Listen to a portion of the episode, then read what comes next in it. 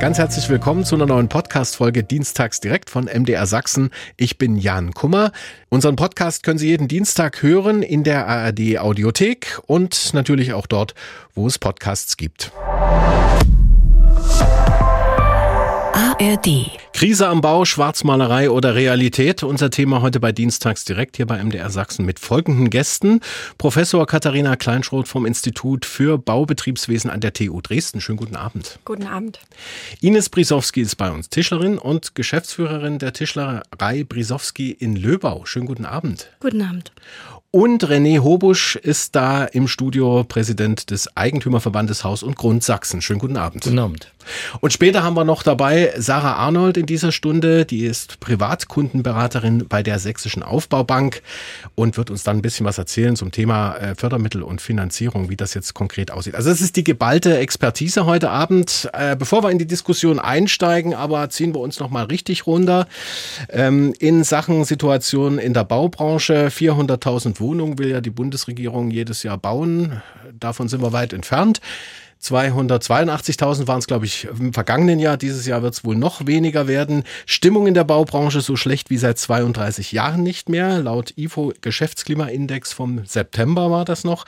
Im Oktober gab es einen neuen Höchststand bei der Stornierungswelle im Wohnungsbau. 22,2 Prozent der Unternehmen meldeten gestrichene Projekte und fast 50 Prozent der Betriebe klagten über Auftragsmangel. Vor einem Jahr waren das knapp 19 Prozent nur. Die Situation wird langsam bedrohlich, sagen die IFO-Forscher. Zehn Prozent der Firmen melden bereits Finanzierungsschwierigkeiten.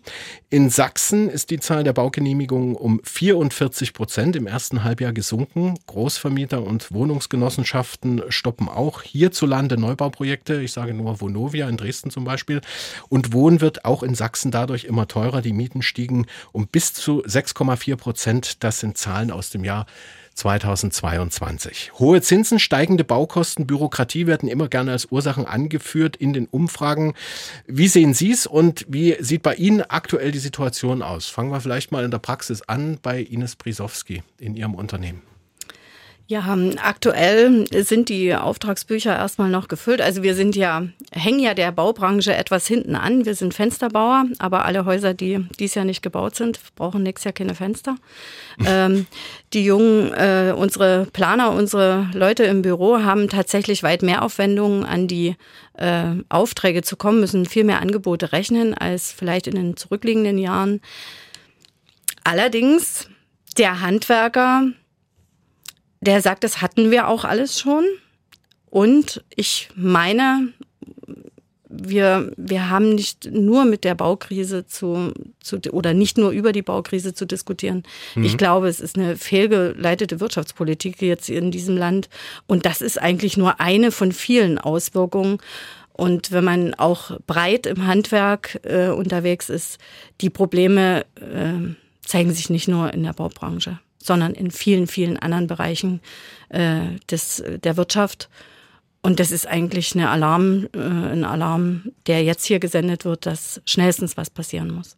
Herr Hobusch, wie sieht es aus Ihrer Sicht aus? Haus und Grund, fehlende Wohnungen, naja, also unser klassisches Mitglied ist erstmal Bestandshalter und, und mhm. hat Wohnungen, ähm, die es vermieten kann. Aber wenn also keine Großvermieter, ne? Wir sind in der Regel keine Großvermieter bei mhm. uns im Verband, aber wir haben natürlich auch Mitglieder, die neu bauen wollen, ähm, die schon ähm, etwas investieren wollen als Altersvorsorge, ähm, klassische Mehrfamilienhäuser bauen wollen oder Mehrfamilienhäuser sanieren wollen.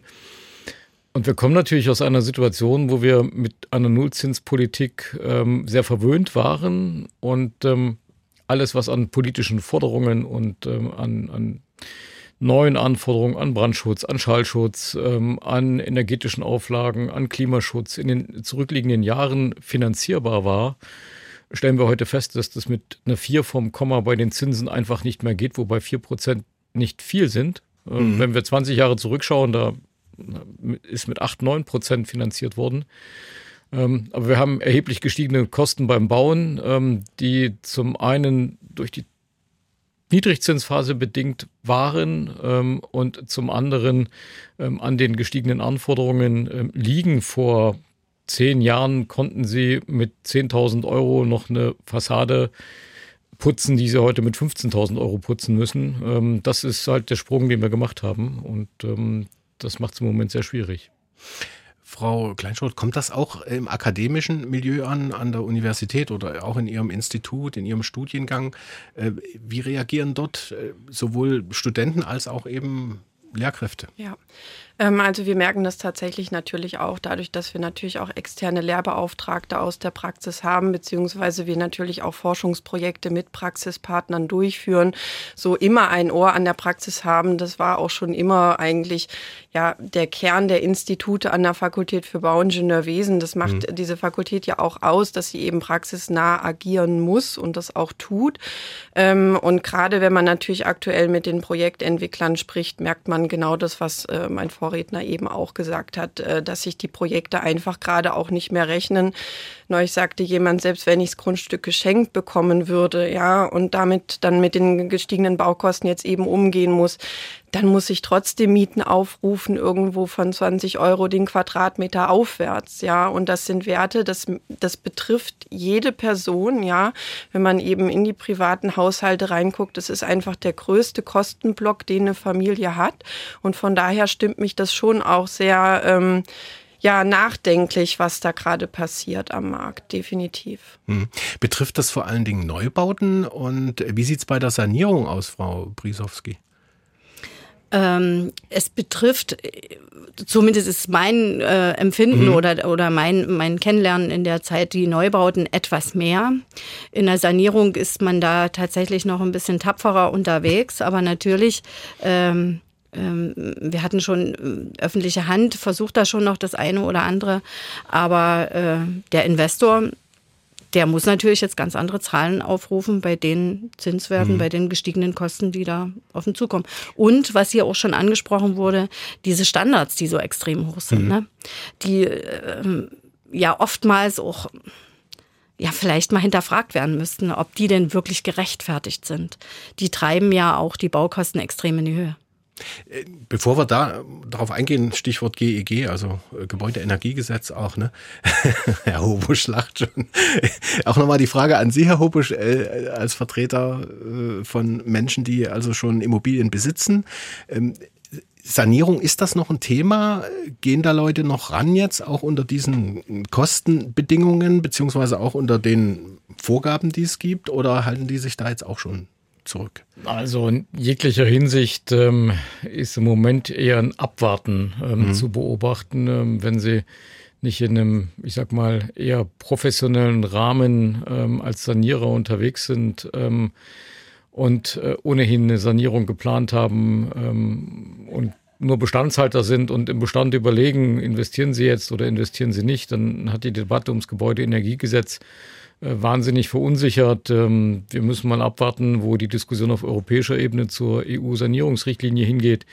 Ähm, das sind ja Zahlen, die da auf uns zukommen, wo wir frühzeitig als Verband auch gewarnt haben, dass wir da gerade beim selbstgenutzten Wohneigentum, beim Einfamilienhaus von bis zu 200.000 Euro Investitionskosten reden. Da sind wir nur bei der Sanierung nur bei der Sanierung, bei der, also mhm. beim Umbau ähm, der Heizungsanlage und der damit erforderlich werdenden energetischen Sanierung und der Ertüchtigung, wenn Sie äh, dran denken an die EU-Sanierungsrichtlinie, die ja Stand heute ähm, die Gebäude äh, bis 2030 von den schlechteren Standards auf mindestens D heben wollte.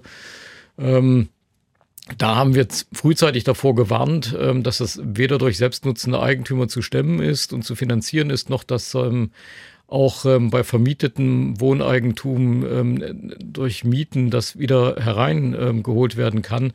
Da sind wir als Klimaleugner in unserem Verband beschimpft worden und jetzt sagt Robert Habeck Ende September in einer Abendrunde in geschlossener Runde, ähm, vom Industrieverband, ja klar reden wir da von 200.000 Euro pro Einheit. Also so weit waren wir mit unseren Prognosen gar nicht weg. Ähm, und jetzt sind mhm. alle gespannt, was tatsächlich passiert. Die soll ja noch äh, schärfer sein als das GEG, was da geplant ist, ne? Das GEG ist das eine, das ja. ist also die Frage, ja, ja. wie, wie kommen wir, Ebene, wie ne? kommen wir beim, beim, beim Heizen zur CO2-Freiheit mhm. und ähm, die EU debattiert eben darüber, ähm, wie in den kommenden Jahren äh, der Gebäudebestand insgesamt ähm, CO2-frei werden kann. Hm. Wobei das natürlich auch äh, ein Riesenmarkt quasi gerade ist, den wir auch sehen und wo wir unsere Studierenden natürlich auch darauf vorbereiten. Ich weiß noch so vor drei, vier, fünf Jahren hieß es vielleicht sogar schon mal, naja, die Zukunft des Bauens liegt auch im Bestand. Ich glaube, in Anbetracht der aktuellen Diskussion um das Thema natürlich äh, Klimawandel und wenn man sieht, gerade im Rohbau, ja, da liegt ein Großteil der grauen Energie, der CO2-Emissionen ähm, ja vergraben. Das heißt, wenn man alleine das Tragwerk von bestehenden Gebäuden erhält, ja, dann hat man im Vergleich zu einem Neubau natürlich ähm, diesbezüglich eine erhebliche ähm, Einsparung. Und ähm, was man so auch von der öffentlichen Hand hört, sag mal, spätestens seit Christian Lindner eben den Neubau des äh, Finanzministeriums in Berlin auch gestoppt hat, ist das Thema Neubau auch bei der öffentlichen Hand ähm, nicht so on vogue, sage ich mal gerade. Mhm. Plus eben, äh, es ist dieses Thema im Raum bis 2045 klimaneutraler Gebäudebestand. Ähm, das heißt, da muss jetzt gerade viel passieren. Und das ist durchaus, glaube ich, auch ein Geschäftsfeld, was aber aber auch, wenn wir später auf das Thema Fachkräftemangel dann auch noch eingehen auf werden, Fälle, natürlich ja. ein ganz, ganz großer Aspekt ist, ne? weil das ist viel Handwerk, viel individuelles Arbeiten, wo wir, wo ich mich auch frage, wo kommen die Leute dann her? Ne? Ich will Ihnen ja gar nicht widersprechen, dass wir etwas mhm. tun müssen, aber wir haben so ehrlich müssen wir sein, einen Konflikt zwischen dem, was wir unter Klimaschutzzielen erreichen wollen, mhm. ähm, und der gleichzeitigen Forderung nach preiswertem Wohnen. Und mhm. über diesen Konflikt müssen wir reden und wir dürfen ihn nicht ausschweigen. Ähm, und das passiert aber im Moment immer noch. Ja. Und ähm, wenn Sie auf einen aktuellen energetischen Standard im Bestand sanieren und investieren müssen, wofür sie komplett neu gebaut haben ähm, vor 15 oder 20 Jahren, dann heißt das, dass eine Kostenmiete auch im Bestand sich verdoppeln wird. Ähm, und aber schon der Gesetzgeber Grenzen eingezogen hat ähm, bei der Umlagefähigkeit, bei Modernisierungskosten. Und dann ist es einfach aus Sicht von Eigentümern nicht mehr finanzierbar. Und dann müssen wir drüber reden, äh, wenn Klimaschutz eine mehrheitlich gewollte gesamtgesellschaftliche Aufgabe ist, wie es finanziert werden soll. Ja, also da bin ich auch total bei Ihnen. Ne? Die Standards, äh, so wie auch ähm, äh, Sie das gesagt haben, da auch nochmal natürlich zu hinterfragen, ja, ist diese Dämmwut beispielsweise wirklich das, äh, was es braucht, ja, ähm, da bin ich total Wobei bei man Ihnen, da ja bei diesem 14-Punkte-Plan ja schon zurückgegangen ist, ne? dass man diese, diesen Standard ähm, Naja, aber EH es haben alle, alle Neubauvorhaben sind in der Zwischenzeit umfinanziert und umgeplant ja. auf EH 40 und jetzt kommt Frau ja. Geiwitz und sagt, es ist, und sagt, reicht EH 55. wir bleiben bei EH 55. Ja. Ähm, jetzt plant doch niemand mehr rückwärts und auch ähm, die Sonderart AFA wird ähm, nur beim beim, beim Wohneigentum, also beim aufgeteilten ähm, ähm Wohneigentum ähm, weiterhelfen.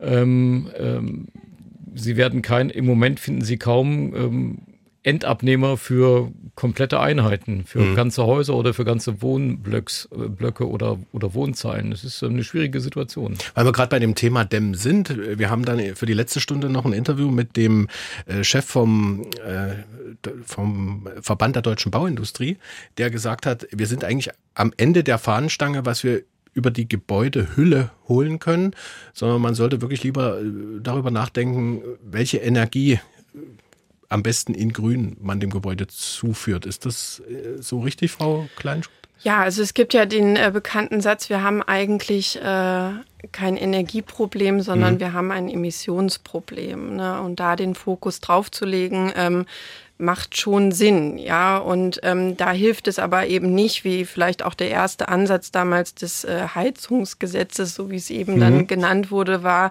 äh, auch zu gucken, äh, jedes einzelne Gebäude, was kann es da liefern, sondern da brauchen wir natürlich auch äh, dezentrale Lösungen, Gebäude im Verband sehen, ähm, aber auch Produktionsstätten in der Region, ja zum Beispiel Logistikhallen oder ähnliches, die eben auch in die Energieversorgung mit eingebunden werden können, wenn sie beispielsweise auf Dächern, Fassaden, PV-Anlagen oder ähnliches installieren. Also von daher dieses Thema der kommunalen Wärmeplanung macht da auf jeden Fall mehr Sinn, ja, als immer nur auf den einzelnen äh, Hausbesitzer sozusagen zu zeigen und zu sagen, naja, jetzt mach du mal. Ne? Mhm. Das sehe ich schon auch so. Da bleiben wir noch mal ganz kurz bei Herrn Hobusch vielleicht äh, und dem Verband Haus und Grund. Wie viele äh, Leute vertreten Sie da und was ist da jetzt die Hauptaufgabe? Naja, in Sachsen sind wir natürlich durch, durch vier Jahrzehnte, ähm, in denen privates Eigentum mehr oder weniger ähm, nicht möglich war und auch die Vermietung nur eingeschränkt möglich war, ähm, eher schwach. Wir sind äh, mit etwa 10.000 organisierten Ein äh, Eigentümern der, der größte ostdeutsche Verband privater mhm. Eigentümer und Vermieter. Im Gesamtverband bundesweit haben wir etwa 920.000 Mitglieder im Moment organisiert. Ähm, mit Vereinen von 250, 300 Mitgliedern vor Ort bis zu unserem größten Ortsverein in München mit 35.000 privaten Eigentümern. Mhm. Und äh, wir sehen uns natürlich neben der klassischen Beratung unserer Mitglieder, ähm, die schon in Vereinen teilweise seit 150 Jahren organisiert ist im deutschsprachigen Raum, ähm, vor allem die Lobbyarbeit. Ähm, ich als Präsident des Landesverbandes eben gegenüber der Landespolitik. Ich komme heute auch gerade von einem Termin mit ähm, Minister Schmidt und Minister Dulich, ähm, eher einem schönen Termin ähm, bei ähm, Ab in die Mitte Sachsen. Das ist so eine City-Initiative. Mhm, mhm. Wir haben heute gerade Preise verleihen dürfen zusammen. Ähm, aber ich bin auch Mitglied im Vorstand des Zentralverbandes. Ich bin jetzt äh, morgen, übermorgen in Berlin und ähm, da ist es natürlich ähm, die Lobbyarbeit gegenüber der Bundesregierung ähm, äh, wo wir uns stark machen für die Interessen von privaten Eigentümern. Das ist gerade eines der Ziele unseres Verbandes gewesen mit der kommunalen Wärmeplanung, die jetzt zunächst erst einmal kommen soll in den Kommunen äh, bis 2026, in den großen bis 2028, in den kleineren Städten. Ähm, und erst dann äh, gibt es Umsetzungspflichten aus dem Gebäudeenergiegesetz. Es mhm. ist ähm, aus Sicht von Eigentümern und unseren Mitgliedern natürlich wichtig, um Planungssicherheit zu haben und nicht eben hoppla, die Hopp von heute auf morgen ähm, nicht mehr zu wissen, in welche Technologie ähm, soll ich denn jetzt investieren, wenn ich bei mir die Heizung umbaue. Hm. Sie haben also nur Eigentümer oder sind bei Ihnen auch Mieter mit dabei? Unser Verband ähm, ähm, hat überwiegend selbstnutzende Eigentümer und vermietende Eigentümer. Ähm, hm. Mieter sind bei uns nicht organisiert. Sind, sind, nicht organisiert, okay. Na gut, der selbstnutzende Eigentümer, der ist ja dann quasi. Der kennt seinen Mieter vor Ort in der Regel. Der ja, wohnt mit ihm unter einem Dach und ja, ja. weiß, mit wem er es da zu tun hat und ähm, wir zählen da, mancher ist überrascht, sogar noch vor den Genossenschaften und vor den kommunalen Unternehmen zu den sozialsten äh, Vermietern bundesweit. Mhm. Aber Mieten sind ja aus äh, Mietersicht ja irgendwo generell zu hoch. Ähm, wie treten Sie dem entgegen? Wenn ich als Mieter Miete zahle, ist das natürlich immer zu hoch. Ähm, aber äh, wenn wir mal 10 Jahre, 15 Jahre zurückschauen, wir sitzen hier in Dresden, ähm, ich komme aus Leipzig, die mhm. Mietbelastungsquote ist in Jahren, in denen wir vermeintlich niedrigere Mieten gehabt haben, gefühlt niedrigere Mieten. Ne? Wir können uns alle noch so an, an 5 Euro erinnern. Da ist die Mietbelastungsquote, also das, was aus dem Portemonnaie im Monat abgeflossen mhm. ist, äh, gerade in den großen Städten ähm, höher gewesen, als es heute der Fall ist, mit ähm, Bestandsmieten, die immer noch niedrig sind, die noch unter sieben Euro liegen in Dresden wie in Leipzig, Chemnitz sowieso niedriger und im ländlichen Raum ähm, finden Sie immer noch Mieten von teilweise deutlich unter fünf Euro vor. Und da ist ähm, neben allen Problemen, die wir in den großen Städten diskutieren, noch Leerstand, der hinzukommt. Und da wissen unsere Mitglieder erst gar nicht, wie sie in Bestände investieren sollen, die ja mittlerweile nach 20, 25 Jahren auch einen Sanierungszyklus wieder erreicht haben. Hm.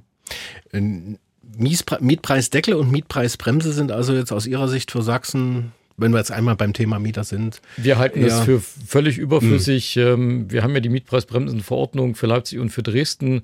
Ähm, da haben wir auch lange diskutiert, ähm, was sind da die richtigen Zahlen. Wir sind äh, als Verband der Auffassung, dass auch die Herangehensweise der Bundesregierung, die in der Begründung der Mietpreisbremsen für Leipzig und für Dresden auch nochmal vom Bundesmodell abgewichen ist ähm, und einen anderen Weg gewählt hat und die Durchschnittsmieten im ländlichen Raum mit den Mieten ähm, in den großen Städten mhm. vergleicht, halten wir für einen, einen Fehler in der Herangehensweise. Ähm, und wir sind gespannt darauf, wie Gerichte entscheiden werden, wenn wir Verfahren unterstützen, um die Wirksamkeit der Mietpreisbremse. Frau Kleinschrott, Sie hatten gerade. Ja, ähm, genau, weil vorhin das Wort fiel auch der Genossenschaften und der Städtebaugesellschaften. Ich glaube, das ist ein ganz wichtiger Player, der irgendwie auch so ein bisschen ja in den Hintergrund eigentlich geraten ist. Ich bin ja jetzt gerade aus Berlin erst auch nach Dresden gezogen und in ähm, Berlin sind die Genossenschaften wirklich ein ganz, ganz starkes oder starkes Marktsegment mhm. eigentlich auch äh, für ähm, bezahlbaren Wohnraum. Und das war ja mal ein Erfolgsmodell auch. Ne? Und ich denke, ähm, dass auch dort vielleicht die öffentliche Hand ähm, wieder dieses Thema der Städtebaugesellschaften, die ja wirklich auch ähm, mit günstigen Zinsen Wohnraum bereitstellen konnten, die eben nicht diese er Renditeerwartungen zwingend auch ähm, hatten, wie es eben die Privatwirtschaft hat und auch haben muss. Ja, also das, Na, das äh, aber Obacht, also unsere Mitglieder können Sie nicht unbedingt mit privatwirtschaftlichen nee, Unternehmen vergleichen. Ja, ne? also nee, zwei Drittel aller Wohnungen ja. werden durch klassische private ja. äh, Kleinvermieter, möchte ich mal, ohne uns verzwergen zu wollen, aber durch Kleinvermieter ähm, äh, zur Verfügung gestellt, auch äh, bei uns in den neuen Ländern. Wir haben etwas Verschiebungen hin zu den Genossenschaften, zu den kommunalen Gesellschaften äh, aus der Zeit vor 89. Ähm, wenn Sie aber ähm, in die Statistiken schauen, ähm, wer am sozialsten vermietet, wer die längsten Mietverhältnisse hat, äh, wer am wenigsten in bestehenden Mietverhältnissen von Mieterhöhungsmöglichkeiten Gebrauch macht, dann sind Sie wieder bei den klassischen privaten Vermietern. Wir diskutieren ja immer wieder Probleme auf dem Wohnungsmarkt wegen einer kleinen Gruppe, ähm, die wir irgendwo im einstelligen Prozentbereich finden, ähm, die da teilweise überdrehen, die Grundstückshandel zunächst erstmal betreiben, die die Projekte fortentwickeln und immer weiter verkaufen. Ähm, da haben wir natürlich bei einigen ein Problem, aber nicht im gesamten Wohnungsmarkt in, der, in, der, in seiner gesamten Breite und, und in seiner Buntheit. Hm. Aber ich meine, wir haben ja nun mal das Thema irgendwo, dass der Mangel da ist, dass die Nachfrage groß ist, dass das Angebot gerade stagniert. Und ich finde immer wichtig, ne, es ist ja nicht die eine Lösung, sondern wir müssen ja gucken, wer kann jetzt Wohnungen wie auch bereitstellen noch. Und Sie haben es ja richtig gesagt, äh, große Wohnungsbestände oder Mehrfamilienhäuser oder ähnliches wird ja gerade alles gar nicht verkauft, weil überhaupt gar keine Finanzierungen aktuell am Markt verfügbar sind. Und dann muss man sich ja schon überlegen, überlegen, okay, wenn das im Moment nicht funktioniert, ähm, was gibt es dann für Alternativen, die wir da haben? Und ähm, wie gesagt, da ist das aus meiner Sicht schon ein ganz, ganz wichtiges Instrument, dass auch da die Städtebaugesellschaften, die Genossenschaften wieder aktiv werden. Wobei die, auch die Genossenschaften ja in Sachsen einige Projekte ja. storniert haben jetzt. Mhm. Und ich meine, Thema Sozialwohnung, da macht ja Dresden gerade wieder die Rolle rückwärts mit der WID. Mhm. Kauft jetzt von, von Vonovia die, die, die Wohnung zurück, ja. ne? 1000, äh, 1200 Wohnungen ähm, aktuell, die sie jetzt zurückkaufen wollen und Flächen für 1800 Neubauten. Aber da stehen sie ja auch wieder vor dem Problem. Wie finanziere ich das? Ja. Na? ja. Ähm, Mieten, äh, besser mieten heutzutage oder doch lieber kaufen? Was würden Sie sagen? Herr Hobusch sagt bestimmt kaufen. Naja, langfristig schützt sie das, die, schützen sie die eigenen vier Wände vor der steigenden Miete. Und ähm, ich habe es erst heute Morgen im Zug gelesen, ähm, wo auch ähm, Auffassungen vertreten werden, dass wir trotz ähm, der gestiegenen Kaufpreise und der, der Zinssituation ähm, gar nicht so viel teurer sind als vor 30 oder 40 Jahren, wenn Sie an die Eigentumswohnung oder an das Einfamilienhaus denken, wo wir auch eine Diskussion führen, soll es noch Einfamilienhausgebiete geben, ähm, aus ökologischen Gründen.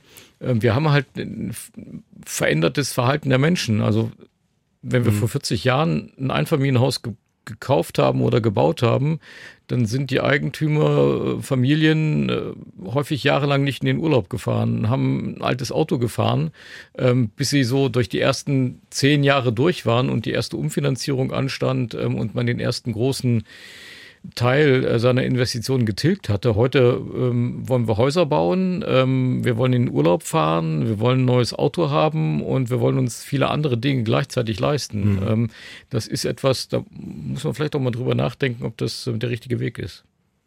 Also, aber die Eigentümerquote sollte schon höher sein, als sie jetzt sie ist. ist sie ist viel zu gering. Ja, also ne? Wir sind in Sachsen ähm, irgendwie bei, bei um die 30 Prozent. Mhm. In den großen Städten, äh, ich komme aus Leipzig bei 12. Mhm. Ähm, schauen Sie sich die angelsächsischen Länder an, schauen Sie sich südeuropäische Länder an, da haben wir Eigentumsquoten von 75 Prozent und mehr. Das geht. Ähm, und auch dort ist man mobil, auch dort kann man seinen Beruf wechseln, auch dort ist man nicht unbedingt mit dem Klotz am Bein, wie es manche empfinden, ähm, immobil und immer auf das Haus ähm, beschränkt und auf die Region. Es geht auch mhm. anders. Und jetzt müsste eigentlich in der Leitung sein Sarah Arnold, Kundenberaterin bei der Sächsischen Aufbaubank. Schönen guten Abend. Einen wunderschönen guten Abend in die Runde. Ich freue mich sehr, dass ich dabei sein darf. Sie Hallo. haben jetzt bestimmt schon mal ein bisschen mitgehört. Das, das ist, habe ich. Das ist sehr schön. Äh, fragen wir doch gleich mal. Geben, fangen wir gar nicht beim Neubau an, sondern einfach mal bei Omas kleinen Häuschen vielleicht. Haben wir geerbt, denkmalgestützt am Rande der Großstadt. Familie, zwei Kinder, Eltern berufstätig. Sanieren oder doch lieber bei ImmoScout einstellen und äh, dann einfach gucken, was noch so rauskommt. Oder haben Sie vielleicht ein finanzierbares Paket für uns, für diese Familie?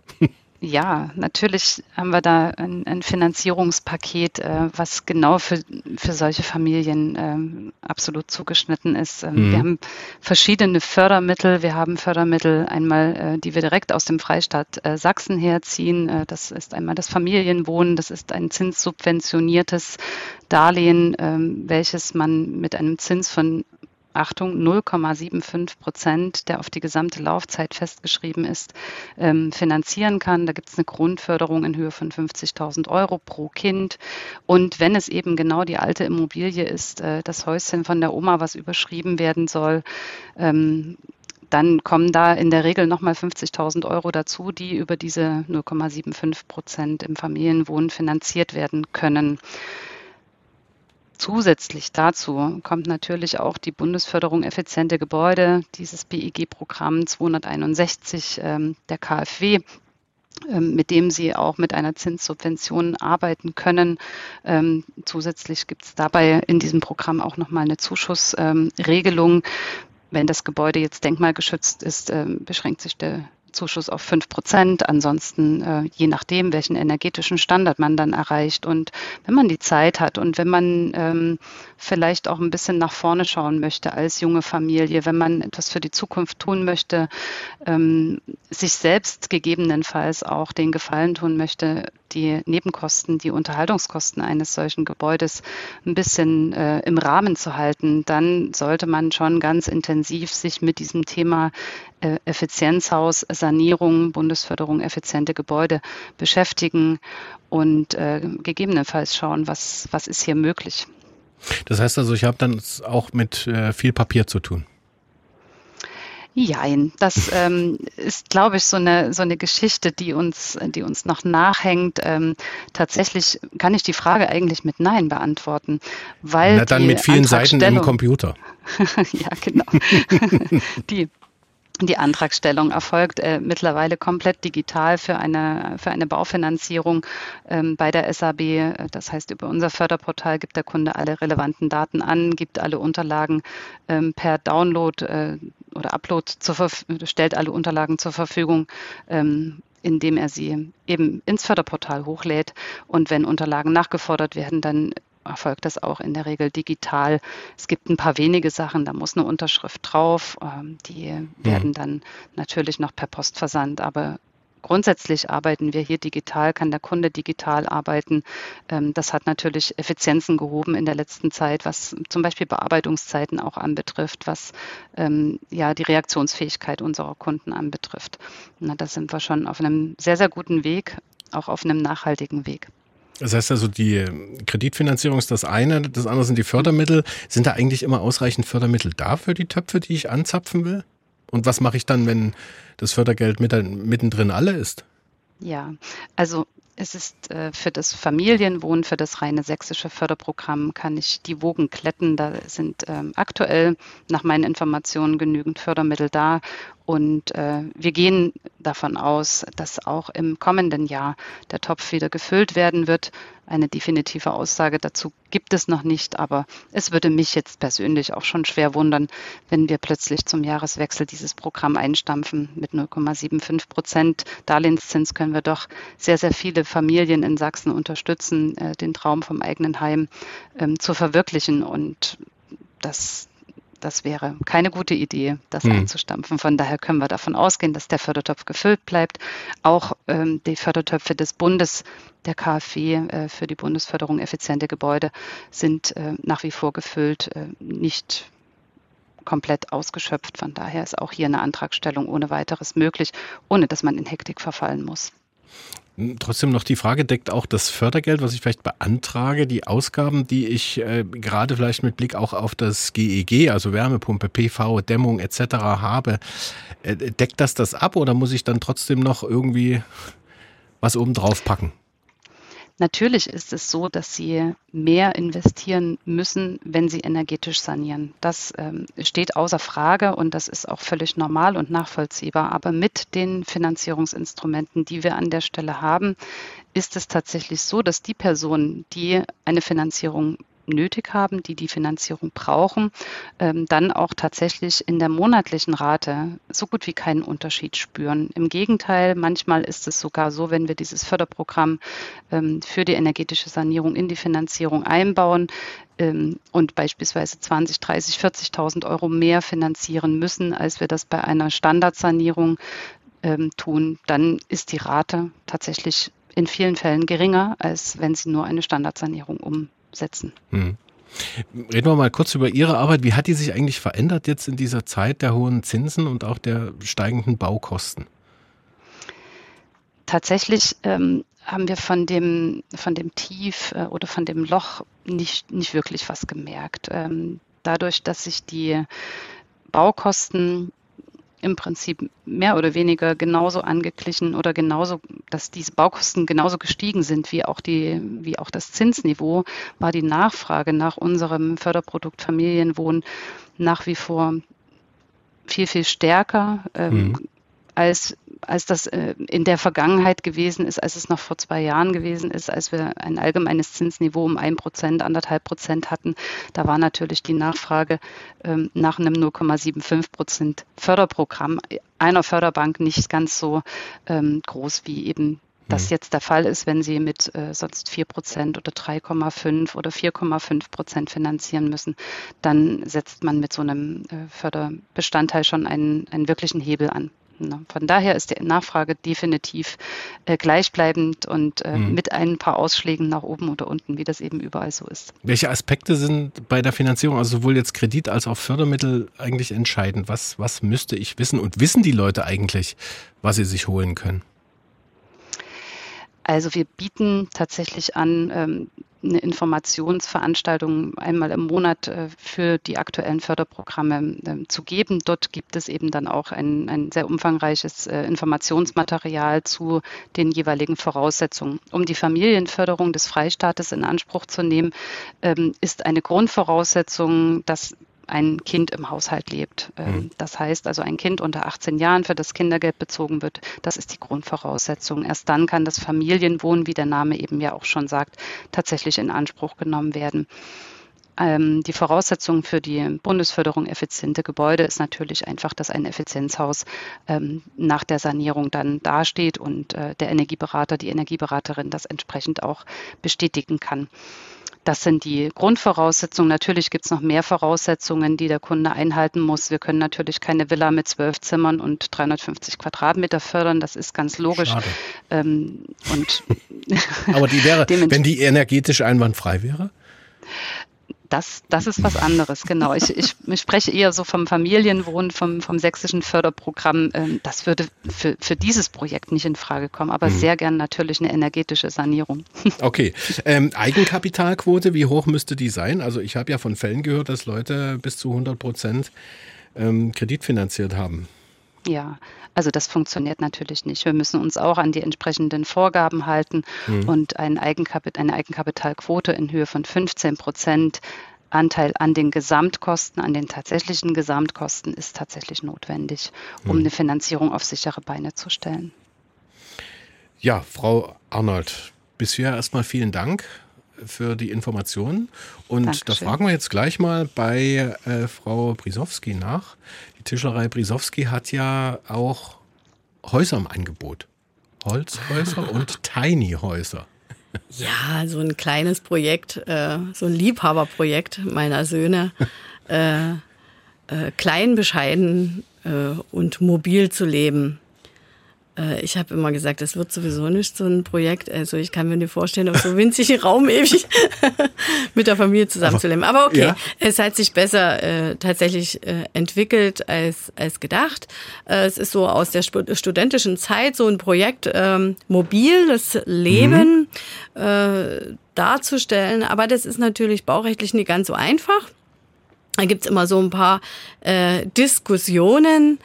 Ähm, mal schauen, wie sich das weiterentwickelt. Ich glaube aber insgesamt äh, wird sich einfach das Denken der, der Baurechtler oder Bauämter auch einfach freimachen müssen von ge gewissen Zwängen. Also wir haben jetzt, Sie haben das mobile Wohnen jetzt mit diesen hm. Modulhäusern angesprochen, aber auch äh, was Frau Arnold. Aber richtige Holzhäuser haben Sie ja auch, ne? Ja, man kann natürlich auch solche Holzwände mal auf eine Bodenplatte stellen. Auch das funktioniert. Ja. Das geht genauso. Ist alles eine gute Sache. Es ist ein hochwertiges Bauen. Es ist eine massive Holzwand, die also energetisch natürlich Top-Werte bringt. Ähm, aber äh, das hat nichts damit zu tun, dass sich manche so einen Zirkuswagen umbauen. Also das sind nee, Qualitätsdifferenzen. Ja, ja, ne? Aber ich glaube einfach, dass das sich noch nicht so durchgesetzt hat und dass man da auch ein bisschen weitergehen muss und Freiheiten schaffen muss. Also wir haben natürlich den Neubau, wo wir so ein Holzhaus anbringen können mhm. oder ein mobiles Haus, aber wir haben auch das Bestehende. Und ich kann trotz aller schönen Zahlen, die wir jetzt gerade gehört haben, mir nicht vorstellen, dass die kleine Karte dann bezahlbar wird zu sanieren, wenn sie diesen hohen Standards entsprechen soll, die äh, heute gefordert werden. Und wenn ich mal ein Fenster nehme und wir können mhm. mit glatten Zahlen rangehen und sagen, ein, ein Holz-Alu-Fenster von mir aus kostet 1000 Euro und die geben da 5% dazu für eine Erhöhung, also das sind 50 Euro, aber das Fenster, wenn es denn den, die Werte bringen muss, dann kostet das aber 500 Euro mehr, dann, dann wird der Sanierer irgendwo sagen, okay, äh, Förderprogramm schön, aber nutzt mir nichts. Da sind die wahrscheinlich ein bisschen übertrieben, ein bisschen mhm. hochgegriffen, aber äh, wenn man das auf die Sanierung von dem ganzen Projekt sieht, ist das schwierig. Und da haben wir das Thema Denkmalpflege noch gar nicht mal mit aufgeführt. Wenn mhm. man sich dann mit diesem Amt noch auseinandersetzen muss, also dann sehe ich einfach, dass wir dort an Grenzen kommen, äh, wo keiner mehr weiß, was darf ich, was kann ich, was, was will ich überhaupt tun, was kann ich mir leisten. Wir haben so viele Zwänge, so viele Grenzen aufgezeigt, so viele Standards, die wir berechnen müssen, die einfach nicht umsetzbar sind. Hm. Und wenn wir hier nicht irgendwo einen Weg finden zu sagen, Leute, äh, Schuster, bleib bei deinem Leisten, also hm. äh, alles, was Sinn macht, aber nicht, was einfach nur nach Zahlen hochgerechnet wird, umzusetzen, dann werden wir da wirklich nie weiterkommen. Äh, Förderung Denkmalschutz, Frau Arnold, das sind wir bei Ihnen dann aber an der falschen Stelle, ne? Wenn es eine energetische Förderung ah, okay. sein soll, dann funktioniert das. Aber, aber der, also Thema Denkmalschutz ja, an sich, dann muss man wirklich ans Denkmalamt rangehen, ne? Ja, genau. Okay. Äh, fördern Sie auch Tiny Häuser?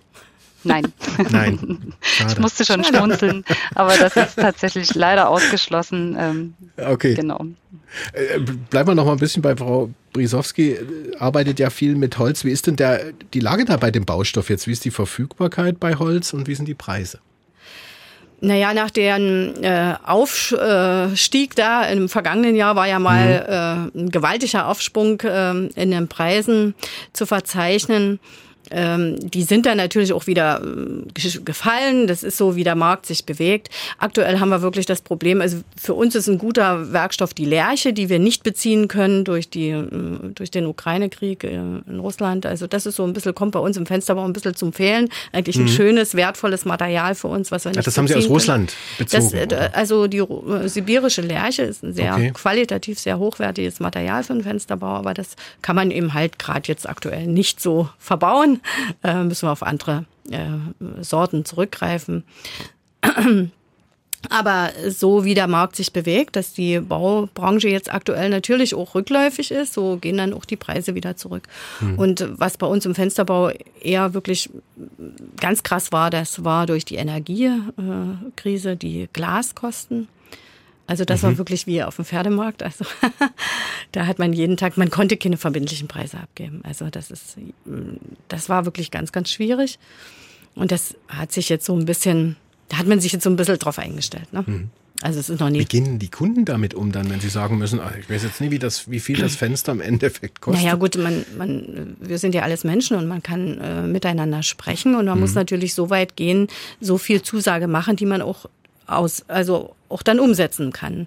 Und äh, mit dem Privatkunden ist da eigentlich immer ein gutes Arbeiten möglich. Das mhm. ist, äh, äh, da kann man sprechen und man kann sagen, kann, geht das oder geht es nicht. Mhm.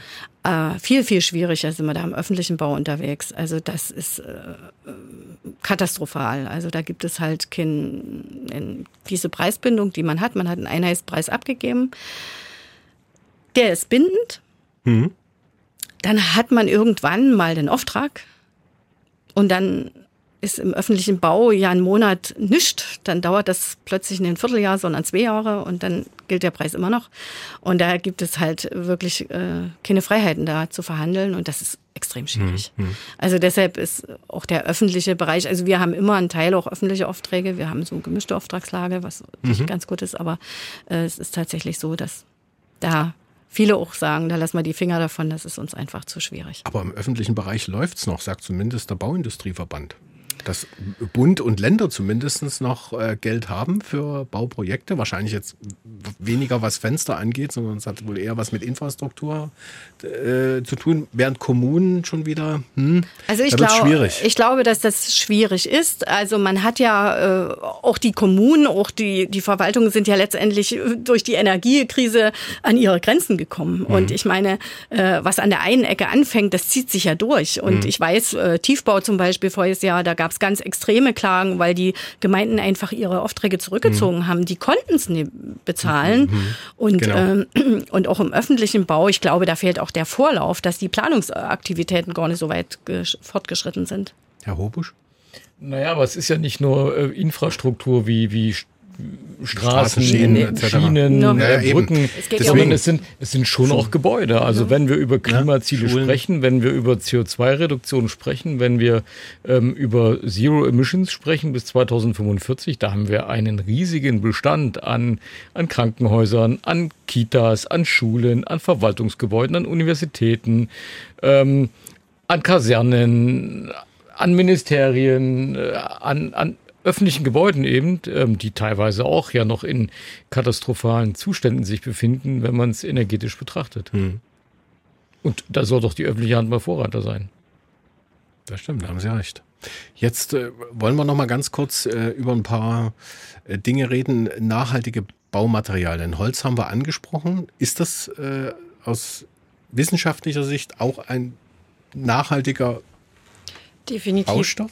Definitiv. Also ich würde das mal sogar unter dem ähm, Gesamtnamen äh, der nachwachsenden Rohstoffe äh, gerne subsumieren. Mhm. Ähm, also das ist tatsächlich ein Feld, mit dem wir uns auch sehr, sehr intensiv auseinandersetzen, äh, mit regionalen Baustoffen, gerade hier in Sachsen zum Beispiel das Thema Stroh. Ja, also Stroh, Stroh auch, ja, definitiv. Also äh, da gibt es hier in Sachsen äh, tolle Firmen, die das anbieten. Es gibt einen tollen Verband, ähm, der, der Planungshilfen anbietet. In Frankreich ist das Thema beispielsweise schon äh, viel, viel ja, weiter verbreitet und, und gängiger, ähm, weil man natürlich nach Alternativen schon auch suchen muss zu den zwei äh, CO2-intensiven Materialien. Und mhm. ähm, da ist das Thema aber schon auch, ne, gerade öffentliche Hand, wenn wir davon reden, ähm, zum Beispiel diese Einschränkungen im Vergaberecht, ja, ähm, dass man da doch gewisse Zwänge hat, dass man nicht so in den Austausch kann über die Lieferkette wirklich hinweg, über die gesamte Wertschöpfungskette,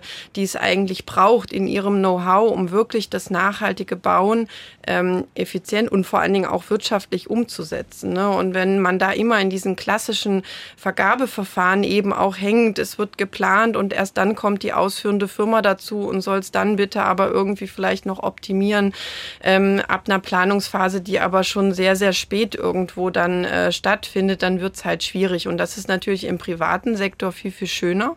Ja, wenn man in Partnerschaftsmodellen eben arbeiten kann und wirklich, wo auch die ausführende Firma, die Hersteller früh mit am Tisch sitzen und ihre Lösungen prä äh, präsentieren können, ja, und, und man die auch gemeinsam diskutieren kann.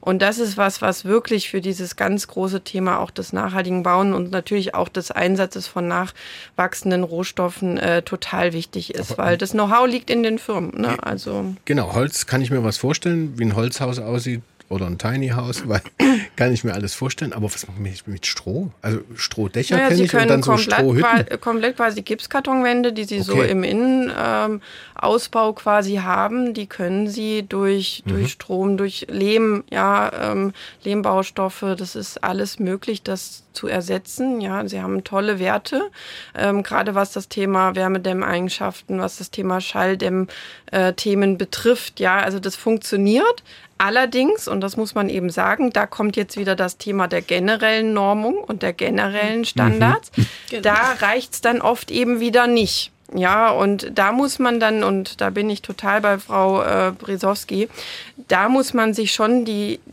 ja, die Karten legen und sagen, Mensch, die Standards, die mittlerweile gelten, ja, die sind ja ähm, entstanden aufgrund eines Fortschrittes, eines Entwick eines, ja, einer Entwicklung, die wir hatten, gerade im Bereich der Verbundwerkstoffe auch. Also das heißt, wo mehrere Materialien einfach ähm, zusammengefügt werden, ähm, im Normalfall über Klebe, na, das klassische Wärmedämmverbundsystem und solche okay. Sachen. Ja, mhm. also es werden einfach mehrere Schichten übereinander geklebt, mhm. das sind dann Verbundwerkstoffe.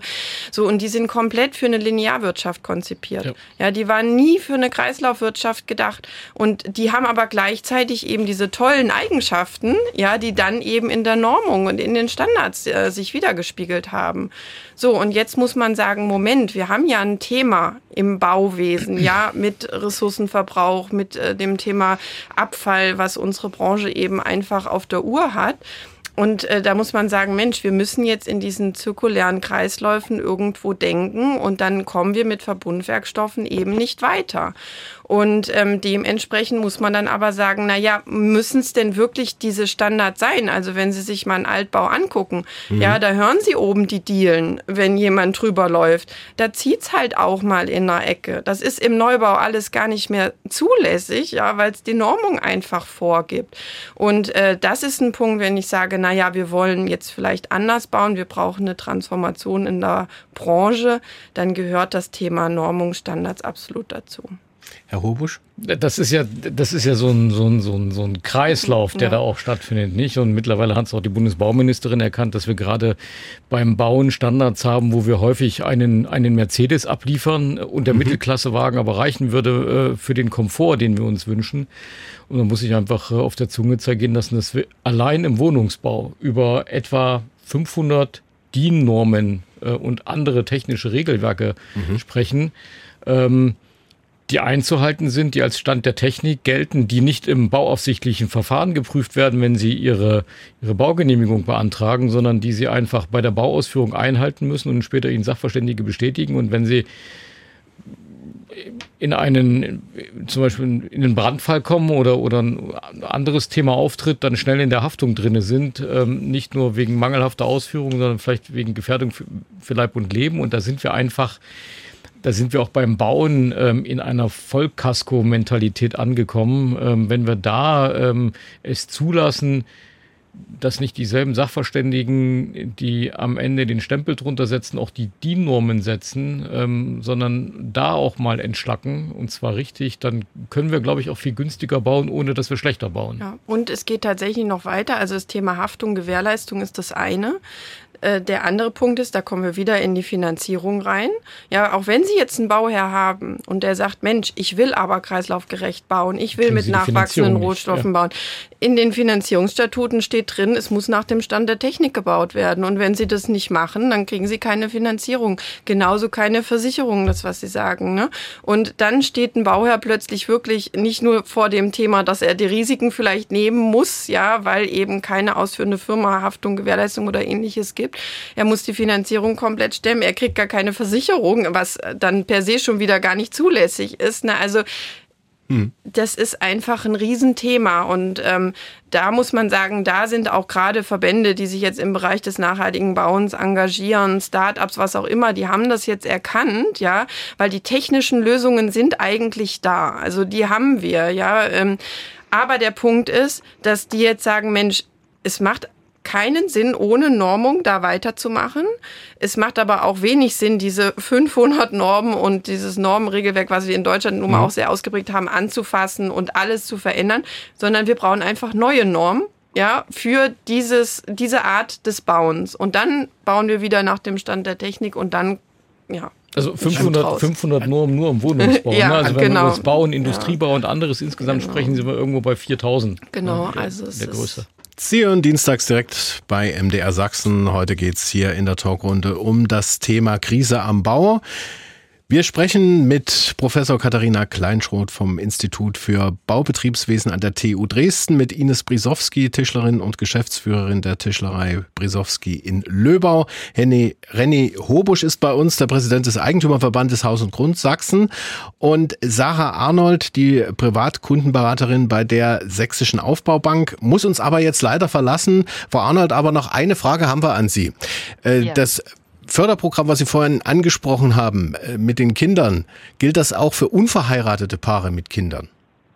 Selbstverständlich äh, gilt es auch für unverheiratete Paare, in welcher Konstellation die Familien zusammenleben, okay. ist total egal. Ne? Hauptsache es Hauptsache, sind Kinder im Haushalt Kinder und es gibt einen Anspruch aufs Kindergeld und dann ist äh, im Prinzip alles geklärt. Okay. Vielen Dank für Ihre Auskünfte heute und ich wünsche Ihnen Sehr noch gerne. einen wunderschönen Abend und dafür ist jetzt dabei neu in der Runde Uwe Nostitz, Chef des Bauunternehmens Nostitz und Partner in Großpostwitz und Vizepräsident des Sächsischen Baugewerbeverbandes. Schönen guten Abend, Herr Nostitz.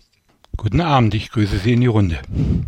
Sie haben vielleicht schon ein bisschen zugehört. Wir haben schon äh, viel geredet über das Thema Finanzierung gerade, auch mit Frau Arnold, aber auch über äh, nachhaltige Baustoffe und über die ganze Problematik ähm, der bürokratischen Vorgaben. Vorhin fiel das Wort 500 DIN-Vorschriften alleine im Wohnungsbau. Ähm, wie sieht das konkret aus in Ihrer Firma? Ähm, Sie machen ja die Planung, Sie machen Projektentwicklung, äh, die Ausführung. Wie nehmen Sie sowas wahr? Wie gehen Sie damit um? Ja, das ist genau die Situation, wie vorhin äh, auch schon beschrieben. Wir haben, wir müssen uns an die entsprechenden äh, Regeln der Technik halten. Wir müssen uns an die DIN-Norm halten. Da bleibt wenig oder bleibt überhaupt kein Raum eigentlich äh, mhm. davon, davon abzuweichen.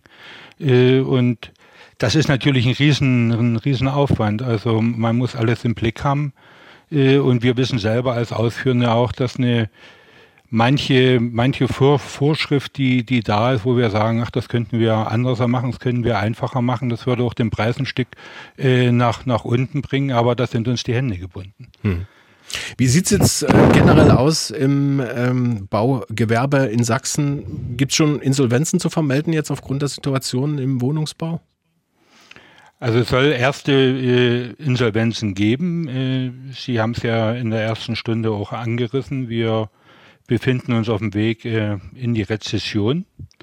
Äh, die Auftragseingänge, Baugenehmigungen, die sind gesunken. Äh, Projekte werden äh, storniert, werden zurückgestellt. Und für uns ist es natürlich sehr problematisch. Also ich sage immer, wir haben einen zweigeteilten Baumarkt.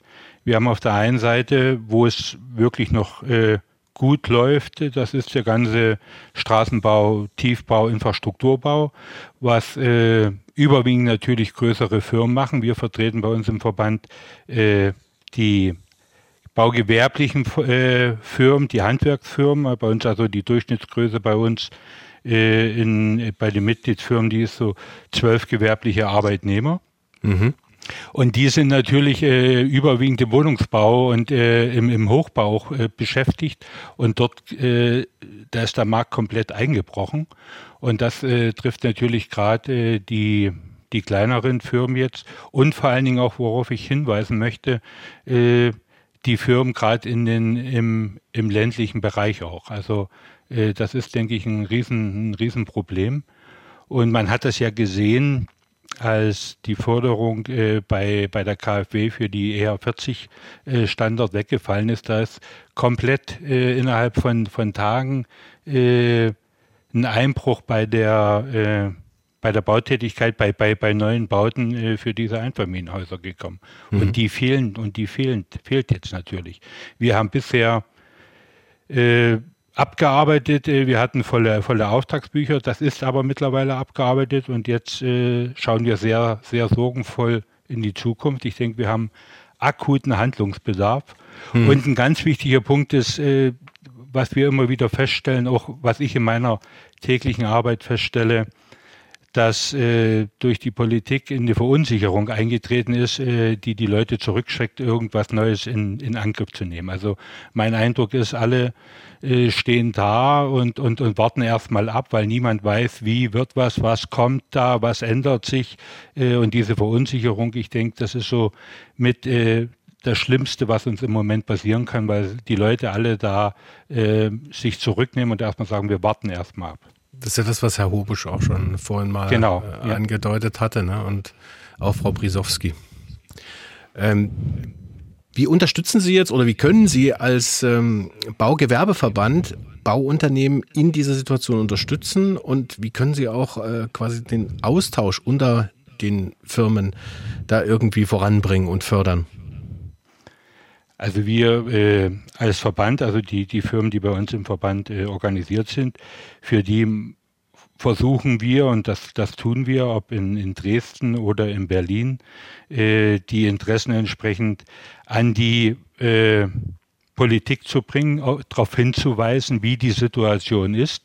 Also die letzten zwei Monate, denke ich, äh, ist das unsere, unsere Haupttätigkeit, alle äh, darauf hinzuweisen, wie, wie die Situation vor Ort ist, welche Probleme die Baufirmen haben, was auf uns drauf zukommen kann. Vor allen Dingen, ich denke, das ist im Moment das, äh, so mein Eindruck, dass von Seiten der Politik das völlig noch unterschätzt wird, äh, was den, was den Hochbau, den Wohnungsbau, die Kapazitäten äh, be, äh, betrifft, was da in den nächsten Monaten, in den kommenden Jahr äh, passieren kann. Denn uns muss allen eins bewusst sein, wenn es nicht gelingt, die Mitarbeiter zu halten, und wir haben jetzt die letzten Jahre mühsam äh, unsere, in Deutschland unsere gewerblichen Mitarbeiter um 200.000 äh, äh, Arbeitskräfte nach, nach oben gebracht. Wenn, wenn das wegbricht, äh, jeder, der aufgrund der wirtschaftlichen Lage, wenn Rezession kommt, äh, mhm. den Bau verlässt, den werden wir äh, nicht wiederbekommen. Und ich bin schon davon überzeugt, dass wir in ein, zwei Jahren äh, genau die Menschen dann auch wieder brauchen, um eigentlich die Ziele, um die es geht. Also äh, die Klimawende, die muss gebaut werden. Äh, dass wir die dann, dass die uns dann äh, fehlen werden. Und darauf versuchen wir darauf hinzuweisen, das ist das, was wir tun. Mhm. Und wir tun es auch bis in die kleinsten Ebenen. Also ich hatte heute zum Beispiel Erinnerungsveranstaltungen mit meiner Erinnerung, wo wir dann auch äh, entsprechend inform informieren, wo wir die Meinung äh, der, der, der Firmen hören, wie ist die Lage wirklich vor Ort und versuchen das zu transportieren äh, dann an, ich sage jetzt mal, die große Politik. Hm. Also das klingt ja jetzt nicht unbedingt nach äh, Motivationsgespräch, was Sie jetzt hier sagen in Bezug auf Mitarbeiter. Wie können Sie denn die Leute jetzt äh, trotzdem motivieren, am Ball zu bleiben? oder bei der Stange zu bleiben. Ich meine, die Situation hat ja vielleicht auch was Schönes. Man kann erst mal noch Aufträge abarbeiten. Es war ja in letzter Zeit wirklich schwer, Handwerker zu kriegen, Bau, Baubetriebe zu kriegen, die irgendwas am Haus oder am Grundstück machen. Ja, die Situation, denke ich, die hat sich mittlerweile komplett äh, umgekehrt. Also mhm. man sieht es deutlich, wenn man äh, für die öffentliche Hand arbeitet, wenn man da an Ausschreibungen teilnimmt. Da waren vor einem Jahr noch äh, bei Ausschreibungen ein, zwei, vielleicht maximal drei, vier Firmen da. Mhm. Da sind äh, jetzt 10, 15, 20 Firmen da. Äh, da, da sieht man schon, wie sich der Markt entwickelt, also mhm. dass Auftragsmangel da ist. Und es ist ja auch eine große Anzahl der Baufirmen, die über Auftragsmangel äh, klagen äh, am Ende die, wir, wir versuchen alles, weil uns das natürlich äh, als äh, Unternehmer bewusst ist, dass wir versuchen müssen, alles zu tun, äh, um die Leute zu halten in der Firma, weil wir alle sehen, dass es in äh, mittelfristig, äh, dass wir sie brauchen werden. Aber es wird natürlich, es gibt wirtschaftliche Grenzen. Also wenn Sie Ihre Leistung nicht verkaufen, wir können ja einfach zumachen und ohne hm. von was äh, die, äh, wir, wir müssen die Mitarbeiter bezahlen, dazu müssen wir Geld, Geld verdienen. Äh, und wenn das uns, äh, wenn das nicht möglich ist, wird es natürlich schwierig. Es gibt eine Möglichkeit äh, über Kurzarbeit. Also wir hatten ja während der Corona-Krise äh, die Möglichkeiten äh, der Kurzarbeit. Das haben wir versucht beim Arbeitsminister, Bundesarbeitsminister anzusprechen. Äh, da gibt es aber im Moment kein Verständnis äh, dafür. Also ich denke, das wäre ein Instrument, dass wir über Kurzarbeit diese, diese Zeit, wo es, wo es wirklich schwierig ist, äh, dass wir das überbrücken, damit die Leute bei uns in der Branche entsprechend bleiben. Das klingt schon alles sehr dramatisch. Sie haben, ja, wir haben ein ähnliches Szenario, wie wir das schon mal vor zwei, drei Jahren in der Corona-Pandemie hatten, mhm. bei Gastronomie und Kulturbetrieben. Ja. Ähm, mhm. Die Beschäftigungsmöglichkeiten sind nicht mehr da, die Menschen werden entlassen, aber sie erscheinen nicht in den Arbeitslosenstatistiken, sondern sie gehen irgendwo anders hin und das erleben wir jetzt gerade auch in der Baubranche. Ähm, und was Herr Nostitz sagt, ähm, das werden wir so erleben. Also wir, wir schaffen es jetzt nicht, 200.000 äh, Wohnungen in diesem Jahr zu bauen. Der Bedarf bleibt aber, der wird in der Zukunft noch steigen. Und die Arbeitskräfte, die zur Verfügung stehen, sind, ähm, wenn die Krise vorüber ist, nicht mehr da. Mhm. und es kann weniger gebaut werden, obwohl eigentlich mehr gebaut werden müsste. Das nützt dann am Ende des Tages auch keine Zinssenkung, weil die Preise wieder steigen werden. Mhm. Frau Brisowski, wie sieht es in Ihrem Betrieb aus im Moment? Halten alle zur Stange? Und sind Sie auch noch in der Lage, Nachwuchs zu generieren? Tatsächlich ja. Also wir haben in den letzten Jahren regelmäßig ausgebildet, haben immer äh, viele Lehrlinge und auch BA-Studenten bei uns, die ihre, ihr Studium mitmachen. Das äh, muss ich sagen, trägt auch sehr zum zu, also zu sehr viel Kreativität und Innovation bei. Also junge Leute, sicher ist auf der einen Seite die Erfahrung der Alten, aber die, der Mut und die äh, Begeisterung der Jugend, das führt schon auch zum gewissen Wachstum. Aber äh, die Situation ist natürlich genau so, wie sie Herr Nostitz beschreibt. Das hm. geht, dieser Abwärtstrend kommt irgendwann an. Und äh, vorhin ist mir gerade so ein bisschen heiß geworden, als äh, Sie sagten, wir müssen neue Normen schaffen. Ähm, das ist sicher richtig. Aber ich würde definitiv voranstellen, vorab müssen wir erstmal abschaffen. Es ist eine Katastrophe. Eigentlich stehen wir uns ja alle nur selber im Weg. Egal, ob es jetzt um den Bau geht oder um, um dieses Unternehmertum. Wir, wir haben so viele Gesetze, so viele Regelungen, die sicherlich vielleicht auch aus dem ehrenwerten Grund mal ins Leben gerufen wurden. Ich würde jetzt mal beim Mindestlohn vielleicht mal, das ist so was Typisches, das ist sicherlich ein ehrenwerter Grund gewesen zu sagen, mhm. der äh, Sektor, die da vielleicht mit weniger Bildung unterwegs sind oder die gewisse Berufe, die da immer zu kurz kommen, da hat man sich entschieden, hat gesagt, wir führen sowas ein. Aber ich frage wirklich, ist es denn gerecht, wenn wir einen Mindestlohn haben, da an der Ostgrenze, äh, Polen-Tschechien-Grenze mhm. und der Mindestlohn ist der gleiche in Berlin City oder in München City? Das ist auch nicht gerecht. Die Politik kann sowas nicht regeln. Die kann es nicht. Und das sieht man an vielen Dingen. Ich denke, Lieferkettengesetz, über das wir jetzt diskutieren. Wir haben so viel Arbeitszeiten. Verflixt nochmal, wir sind Unternehmer. Wir haben gesagt, wir übernehmen Verantwortung für jeden Auftrag, für Material, für den Lebensunterhalt meiner Familie, meiner Mitarbeiter, mhm. deren Familie. Ich muss vorsorgen für mein Alter. Ich habe gesagt, okay, ich tu das. Aber dann will ich in Herrgottsnamen auch selber verantwortlich mhm. sein. Und wenn ich meine Mitarbeiter nee, ähm, wertig behandle, wenn ich sie nicht schätze und bezahle, wie es sich gehört, dann werden sie bei mir ohne arbeiten. Mhm. Und wenn ich unterwegs bin, über die Handwerkskammer ab und an in Unternehmen, die so auch traditionell unterwegs sind. Fünfte, sechste, zehnte Generation hatte ich mal. Wenn man da in der Firma ist und diese Geschichten hört, die dir erzählen, was sie alles erlebt haben. Auf der einen Seite macht das Mut zu sagen, egal wie die Krise ist, wir gehen dort durch. Mhm. Da werden sich Kapitel schließen und andere öffnen, aber man geht da durch. Handwerk hat viel geschafft. Aber es ist auch immer so dieses, da versteht man den Menschen, wie er auch unter diesen Bedingungen, wie wir sie heute haben, wirklich den Mut verliert. Hm. Weil Was bedeutet denn das eigentlich dann fürs Handwerk? Sie sind ja nun wirklich aus so einem äh, originären Handwerksberuf, Tischler. Wird es das irgendwann nicht mehr geben oder wie muss man sich das vorstellen?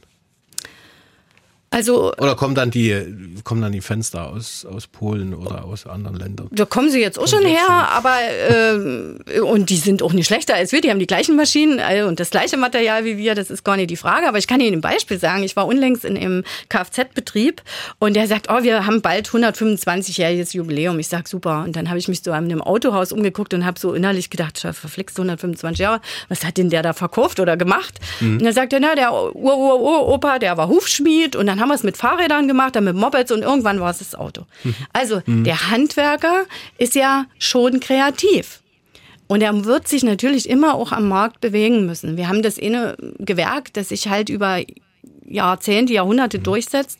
Und wir haben auch das andere, was sich wandeln wird. Ein Stellmacher, das Holzrad braucht man nicht mehr, das findet man nicht mehr aber äh, der hat andere Aufgaben gefunden. Und so wird es auch bei uns sein. Wir haben aktuell eine ganz moderne CNC-Maschine laufen und denken, dass wir das Holzfenster sehr, sehr Holz-Alu-Fenster super herstellen können.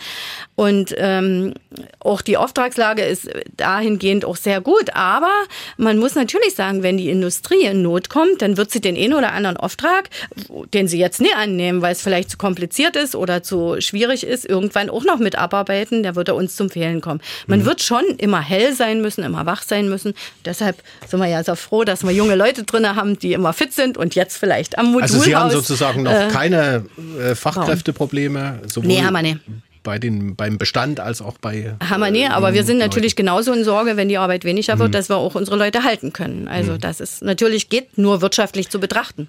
Also erstmal äh, alte Normen abbauen, um neue Normen zu schaffen. Frau Kleinschroth, das ging an Sie. Äh, ja, also ja, ich bin, sage ich mal, gedanklich bei Ihnen. Äh, strategisch glaube ich nur, äh, die bestehenden Normen in der Fülle, wie wir sie dann abschaffen müssten, abzuschaffen. Ähm, das ist vielleicht dann quasi erstmal ein ja. hehres Ziel, aber wenn wir dann in die Realität gucken, dann wissen wir auch, okay, da kämpfen wir dann vielleicht auch eher gegen Windmühlen. Und der Trick ist ja mit der neuen Norm natürlich nicht irgendwie jetzt nochmal eine Regelungswut zu schaffen, sondern einen Bereich für diese neuen Bauweisen irgendwo zu schaffen, sodass man sagen kann, okay, hier ist die Norm dazu, ich baue nach dem Stand der Technik, ich baue nach der Norm ähm, und dann muss ich ja nicht alle anderen 500 quasi zwingend immer noch. Ne? Also das, das, das ist so ein bisschen tatsächlich der Trick, wie man sagen kann, okay, wenn man sie nicht abschaffen kann, dann schafft man für diesen Bereich vielleicht was Neues und hat dann ja. Aber ich meine, man hat ja die Norm auch mal geschaffen, deswegen kann man sie doch eigentlich auch wieder abschaffen, oder? Ja. Ganz also, schwierig. Viel Spaß. Ganz schwierig, ja. Ist, hat noch keiner geschafft. Es gibt ganz also viele da, Dinge. Nee, und da haben wir auch, da muss ich auch sagen, da haben wir dann jetzt irgendwie auch einfach nicht mehr die Zeit dafür. Ja, ja. und ähm, ich sehe das schon auch ein bisschen mit Sorge, wenn Sie das jetzt so berichten und auch ähm, Herr Nostritz, ja, dass da das, was wir eigentlich die ganzen letzten Jahre haben wir über Fachkräftemangel geredet, ne? Und wir brauchen die Leute und wir haben äh, oder ich sag, ich bin ein absoluter Verfechter davon. Ähm, wirklich die, diese, dieses, diese grandiose Branche, die wir haben, ja, und diese Möglichkeiten, die sie bietet. Und ähm, es ist so ein tolles Arbeiten in dieser Branche, in den Teams, wenn sie auf den Baustellen sind. Ähm, ich schätze das Handwerk extrem. Ja, ich fand es schade quasi, dass sich durch diese ganze Schulpolitik auch irgendwie jeder soll Abitur machen, jeder soll zu uns an den Universitäten oder ja in die Universitäten rein. Äh, ich meine, wenn man sich mal auf, auf der Baustelle umguckt, auf den großen, ja, sie brauchen einen, ja, akademisch ausgebildeten Bauleiter, auch mehrere, aber sie brauchen ein Vielfaches an Handwerkern, die diese Leistung umsetzen. Und das war ja die vergangenen Jahre immer das Problem ja, dass diese Leute eben nicht mehr da waren. Und ähm, da finde ich, ist auch das öffentliche Bild unserer ganzen Branche wirklich, ja, schade teilweise und müsste eigentlich viel, viel positiver dargestellt werden. Mhm. Also wenn ich jetzt so in hier die Freundebücher von meinem Sohn beispielsweise reingucke, ja, in der Schule, Berufswunsch, Influencer, da sehe ich immer um Gottes Willen, ja, ähm, also. Das steht schon in Lehrbüchern. Äh, ja, ja, also in diesen Freundebüchern, so, ne, die ja, sie eintragen okay. in der Klasse und ah. so, ne, und ich sag, da bietet unsere Branche eigentlich viel, viel mehr. Und mein äh, Eindruck ist so, dass die, die, die Firmen das schon sehr genau wissen, ja, wenn es mal wieder bergauf geht, ja, dass sie dann genau die Leute ganz, ganz dringend brauchen. Und jeder, der kann, hält natürlich ähm, oder versucht, äh, das zu halten. Und ähm, ich habe so das Gefühl, dass tatsächlich auch die eine oder andere Firma gerade so ein bisschen die Zeit auch durchaus nutzt, ja, auch über neue Geschäftsmodelle natürlich nachzudenken, ja, was dieses Thema zirkuläres Bauen, nachhaltiges mhm. Bauen auch betrifft. Und das versucht zu nutzen, damit sie quasi was in der Schublade haben, wenn es wieder losgeht, dass dann auch wirklich Lösungen angeboten werden können. Ein Hochlied auf äh, das Bauwesen ja. wird dann auch noch der Bautalker äh, singen, den wir in der dritten Stunde als Interview noch haben. Ähm, Michael Neukirch aus Baden-Württemberg. Ähm, Der stößt im Prinzip in dasselbe Horn, in das Sie jetzt gerade gestoßen haben. Äh, noch eine Frage in Sachen Fachkräfte. Bei Ihnen mhm. noch genügend Studenten da, die das wollen? Ähm, also ja, derzeit wir haben noch äh, natürlich Studierende und äh, auch äh, wirklich äh, tolle junge Leute. Mhm. Ja, also ich bin da ganz begeistert. Ähm, unsere Studienanfängerzahlen sind aber auch rückläufig. Ja, mhm. was ich auch ähm, einfach vor der, ja, vor der uns ja, bevorstehenden Aufgabe, ähm, was das Thema Transformation, Klimawandel und sowas betrifft, ähm, ja, wo wir da einfach stehen, dass wir eigentlich sagen, wir brauchen jeden Mann, wir brauchen jede Frau, wir jeden, mhm. brauchen ne, alles, was wir kriegen können, eigentlich, um an diesem Thema mitzuarbeiten. Und ähm, wie gesagt, das ist, glaube ich, so dieses Bild, was wir in der Öffentlichkeit auch vielleicht noch mal besser als Branche vermitteln sollten. Ja, das ist wirklich, wenn man Impact erzielen will, ja, wenn man wie in dem Lied von Nina Chuba, wenn man fliegen will wie bei Marvel, ja, dann kann man das in der Baubranche tun. Also da kann man wirklich einiges bewirken und tolle mhm. Sachen machen. Und deswegen hoffe ich, dass das auch in der jungen Generation ankommt, ähm, sei es jetzt im Studium Bauingenieurwesen oder aber auch in einer Ausbildung im mhm. Handwerk. Das ist für mich total pari pari. Ja. Sie haben es gerade angesprochen, dass viele Baufirmen jetzt auch äh, darüber nachdenken, wie sie sich vielleicht selber äh, verändern. Da nochmal die Frage an Herrn Nostitz vielleicht. Ähm, denken da jetzt äh, Firmen nach, wirklich ihre Struktur vielleicht zu verändern, äh, mehr auf Digitalisierung zu setzen oder auf neue Bauweisen, neue Baumaterialien? Wie sieht das im Moment aus? Oder haben die wirklich erstmal jetzt mit dieser Krise zu tun? Also ich denke, was die Frage der Digitalisierung betrifft, da, das tun wir schon seit vielen, vielen Jahren. Äh, und da sind wir, glaube ich, auch äh, in den Baufirmen äh, ganz gut aufgestellt. Ich denke, das das ist vielleicht auch eine Imagefrage. Wir als Bau werden manchmal so dargestellt, als wenn wir da hinterherhinken würden, aber ich glaube, das ist so nie. Äh, mhm. da, da sind wir schon un, un, unterwegs. Und ich denke, das ist im, im, in der heutigen Zeit wir müssen ständig lernen und müssen uns äh, an den neuen Sachen orientieren und müssen mit der Zeit gehen. Also was, was Baustoffe be betrifft, wenn ich meine letzten 30 Jahre anschaue, das war ein ständiges Lernen. Genau, das wollte ich Sie noch mal fragen. Eben. Sie, 1988 habe ich gesehen, haben Sie, sind Sie eingestiegen als Diplom-Bauingenieur. Ähm, da haben Sie ja schon viel erlebt, auch in der Baubranche. Also die, die, die ersten zwei Jahre von 88, die lasse ich jetzt mal weg. Das hatte weniger mit Bauen zu tun. äh, aber natürlich war das, das war 30 Jahre, ist das eine Herausforderung äh, ja. Ge gewesen. Also wir sind ins kalte Wasser geworfen worden und oder gesprungen, wie man es sehen will. Und dann haben wir uns äh, am Anfang versucht zurechtzufinden und das war ein ständiges Lernen und das ist heute noch so. Äh, was neu kommt, man muss sich weiterbilden mhm. und ich denke, das machen äh, die, die Kollegen in, in, entsprechend auch. Und Auf und äh, Ab gab es auch in der Baubranche in 30 Jahren, oder? Ja, natürlich. Also ich habe nun, das ist meine dritte große Krise, also die erste. Okay war 1997, ja, wo die Sonderabschreibung auslief, äh, da haben wir es das erste Mal so richtig gemerkt. Dann die Bankenkrise 2008, 2009 und, und jetzt. Äh, Frau äh, Brisowski-Graf sagte erst, erst was. Ich, ich habe so manchmal den Eindruck, dass Politiker vielleicht denken, ach, das Handwerk, das, das rettet sich mhm. schon selber. Wir haben das immer gemacht. Wir haben immer irgendwie, äh, weil wir, ich denke, der überwiegende Teil von uns äh, sieht die Sache auch äh, positiv oder, oder optimistisch in die Zukunft. Wir finden irgendwo einen Weg. Äh, äh, da also Sie sind halt Unternehmer. Ja, und Handwerker sind ganz besondere Unternehmer. Mhm. Ähm, aber ich, ich, ich denke schon, dass wir im Moment eine Situation haben, also was gerade eben den Wohnungsbau, also den Hochbau äh, be, be, betrifft, dass es wirklich ganz, ganz schwierig werden kann. Und was mir wirklich äh, Sorgen macht, wenn man, das wird mir auch von anderen Kollegen bestätigt, aus anderen Regionen auch, wenn man mit älteren Kollegen spricht, die sagen einfach, also ich tue mir das nicht mehr an, ich höre jetzt auf, da mache ich die Firma zu. Äh, die letzten Jahre mhm. sind äh, ganz gut gelaufen und äh, dann ist gut. Und ich denke, da geht uns so viel Erfahrung verloren. Äh, das, da kann man ja einfach tatenlos äh, zusehen und, und jeder Betrieb, äh, jede, jede Firma, die, die schließt, ist nach meiner Ansicht ein Verlust. Äh, und wir müssen aufpassen, äh, dass wir nie am Ende vor einer Situation stehen, dass unsere Arbeitskräfte nicht reichen, denn wir sind bekannt dafür, wir liefern hervorragende handwerkliche Qualität ab. Ich denke, das ist ein Merkmal äh, auch der deutschen äh, Ausbildungs, des Ausbildungssystems, was wir haben. Und gerade was wir auch im Bau haben, denke ich, da sind wir sehr, sehr vorbildlich. Wir, ich glaube, wir sind die einzigste Branche, wir haben so ein Solidaritätsprinzip bei uns. Also sprich, dass, dass jede Firma für die Ausbildung äh, mit einen Beitrag bezahlt und die Firmen, die ausbilden, die kriegen dann einen Teil der Kosten entsprechend, äh, einen großen Teil der Kosten ersetzt. Das sind bis 39.000 Euro pro Auszubildenden, äh, was die dann aus diesem Solidaritätstopf, äh, Topf, nenne ich den mal, der ist bei uns bei den Sozialkassen angesiedelt, mhm. äh, zurückbekommen.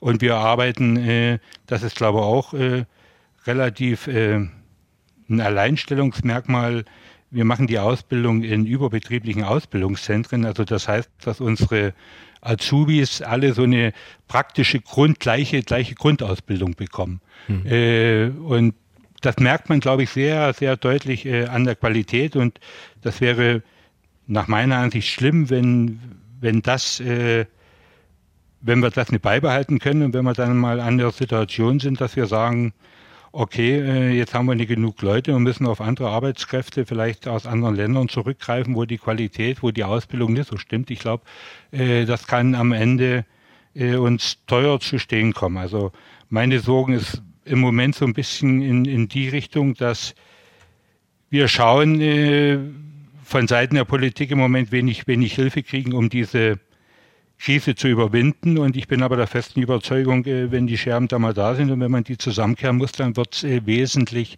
äh, teurer, als wenn man mhm. jetzt was helfen da eingreifen würde. So, Krise am Bau, unser Thema heute bei Dienstags direkt. Und mein Kollege Stefan Wiegand, der hat jetzt ein paar Hörermeinungen oder Hörerfragen zusammengetragen, Stefan. Auf den Zettel, der nicht ganz leicht zu halten ist. Also, nichtsdestotrotz, wir fangen ganz leichten Fragen an und steigern uns dann ein bisschen ins Spezielle. Also, ist das Einfamilienhaus ein Auslaufmodell oder kann man sagen, naja, das ist schon immer noch der Goldstandard, wie Leute sich ihr Leben vorstellen?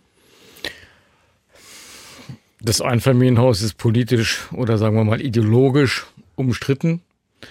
Ähm, aber aus unserer Sicht, aus meiner Sicht und äh, aus der Sicht unseres Verbandes ähm, und sicherlich auch ähm, vieler Menschen ist das Wohnen in den eigenen vier Wänden immer noch ein erstrebenswertes Ziel. Ob das nun die Nachverdichtung in der Baulücke ist, in der innerstädtischen, ob das vielleicht die Eigentumswohnung ist oder ob es eben doch auch das Haus ist mit Grün drumherum, wo man ähm, Platz hat für die Kinder zum Toben. Ähm, ich halte es nicht ähm, für abgeschrieben. Muss ich mal ganz kurz dazwischen grätschen, weil Sie gerade gesagt haben, Verdichtung in Großstädten, möglicherweise auch Vertikalisierung, dass man höher baut auf wenig Fläche? Frau ja, Kleinschroth vielleicht also als. Auch das äh, definitiv. Traut man sich ja irgendwie gefühlt in Deutschland nicht so richtig ran, hochzubauen, oder? Naja, aber nee, aber das, das, ist, das sind auch Modelle, wenn ich jetzt eben rede von neuen Geschäftsmodellen, mhm. ja, die gedacht werden, also definitiv. Ähm, und auch dort, die technologischen Lösungen sind auch dort wieder da. Und ähm, aber vielleicht zu der Eingangsfrage auch mhm. nochmal zu kommen, weil ich meine, ähm, ich bin Mutter von drei Kindern und ähm, ich habe vorher mit meinem Mann, bevor die Kinder geboren wurden, mitten im Zentrum äh, von Stuttgart gewohnt und wir haben das extrem äh, zu schätzen gewusst und waren viel unterwegs und dann kam das erste Kind und dann haben wir gemerkt, ups, das funktioniert ja gar nicht. Ähm, wir haben aber immer gesagt, wir bleiben in Miete, weil irgendwann, wenn die Kinder mal wieder aus dem Haus sind, ja, dann wollen wir genau das wieder haben in die Stadt zurück und wir sind mhm. jetzt seitdem von Stuttgart über Berlin jetzt nach Dresden umgezogen. Wenn ich mir da vorstelle, da hätte ich irgendwo ein Einfamilienhaus jedes Mal irgendwie äh, finanziert, geplant, gebaut. Nee. Also für mich ist das beispielsweise kein Modell. Es ist aber einfach nur die Frage, wie, wie, wie schnell verkehrsfähig ist das Einfamilienhaus oder finden Sie jemanden, der es vielleicht mietet, weil äh, eben eine andere Professorenfamilie von, von, von Dresden nach Berlin oder Stuttgart zieht und weiß, äh, sie sind dort erstmal für zwei oder drei Jahre, dann ist doch auch das Einfamilienhaus zur Miete ähm, erst einmal eine Lösung. Es muss ja nicht immer gleich ähm, der Kauf sein. Mhm. Aber ich denke, ähm, der, der Wunsch, ähm, Platz zu haben, im Grün zu haben, die eigenen vier Wände zu haben, das ist nach wie vor noch der Traum ähm, einer Mehrheit unserer Bevölkerung. Hm, okay. Interessant. Ein Hörer hat uns per Mail so ein bisschen geschildert, wie er derzeit wohnt. Das ist in der Peripherie, in einer größeren Stadt, 30.000 Einwohner. Und er fragt sich immer, wie und wo werden wir in Zukunft wohnen? Und sein Bild, was er vor sich hat, ist immer, dass die Leute um ihn drumherum eigentlich immer älter werden und die Jugendlichen, wenn sie dann 18, 19, 20 sind, spätestens die Wohnungen oder die Häuser der Eltern verlassen. Wie sehen die Hauskonzepte in fünf bis zehn Jahren aus? Ist es entscheidend, wo man baut, wie man baut oder was man an auf dem Grundstück einfach anstellt, das sein Eigentum ist bzw. gepachtet ist? Das sehen wir ja heute schon, dass wir ein deutliches Auseinanderfallen haben der Entwicklung ähm, von Städten mit 30.000 Einwohnern oder den drei großen Städten, ähm, die wir in Sachsen haben. Ähm, wir haben das ja auch in der Pause hier besprochen, dass wir da ähm, ganz unterschiedliche Entwicklungen haben. Ähm, natürlich brauchen wir den Neubau in den großen Städten weiterhin und wir brauchen den, den, den Platz auch für Neubau in den großen Städten.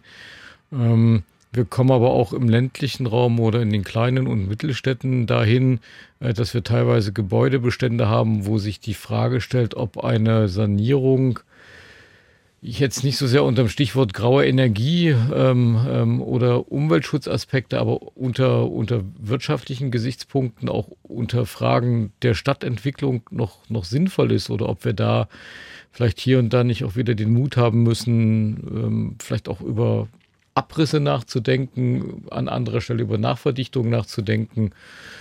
Ähm, viel wichtiger ist es, ähm, dass wir verstehen, ähm, dass wir immer noch zu wenig investieren in Infrastruktur. Wir haben immer noch zu wenig ÖPNV, wir haben immer noch zu wenig Ausbau bei, bei Internet und bei Breitband. Ähm, wir haben in den letzten Jahren erheblichen Rückbau bei, bei Ärzteversorgung, bei Kita-Versorgung. Ähm, man findet kaum noch den Laden auf dem Land.